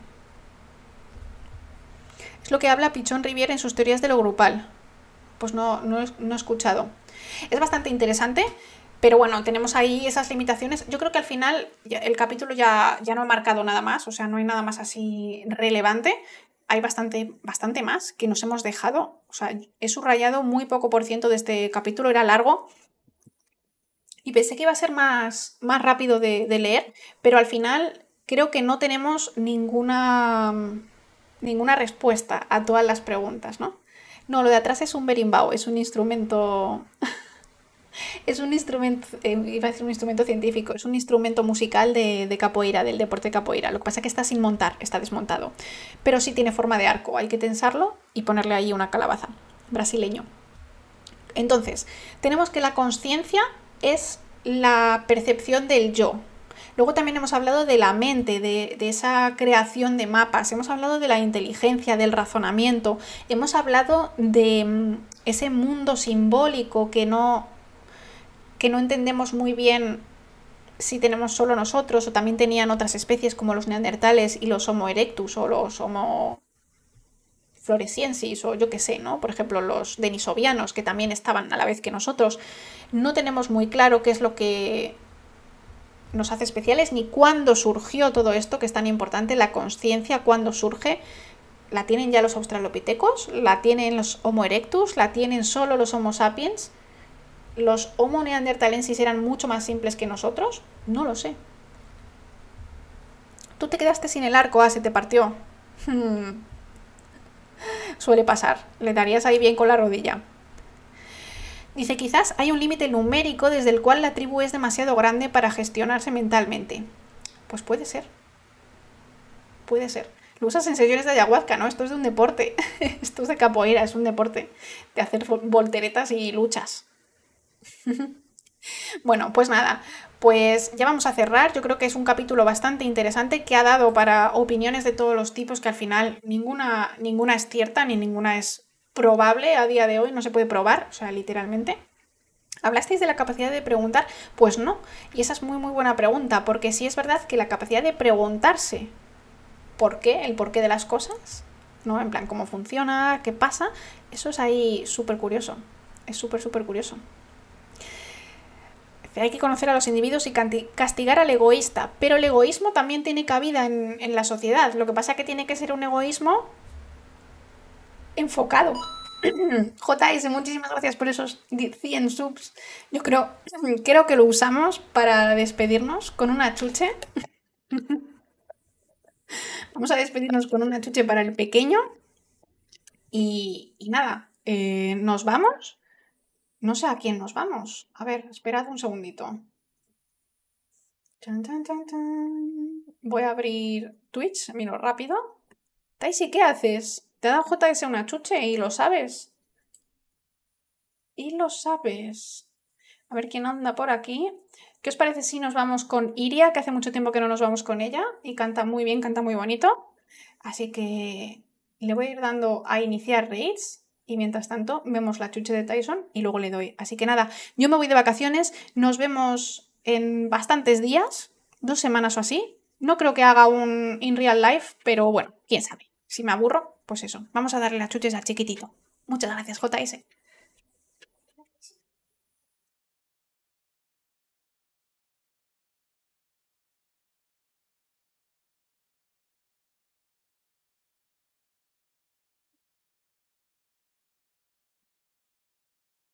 Nos vemos prontito. Un beso. Adiós.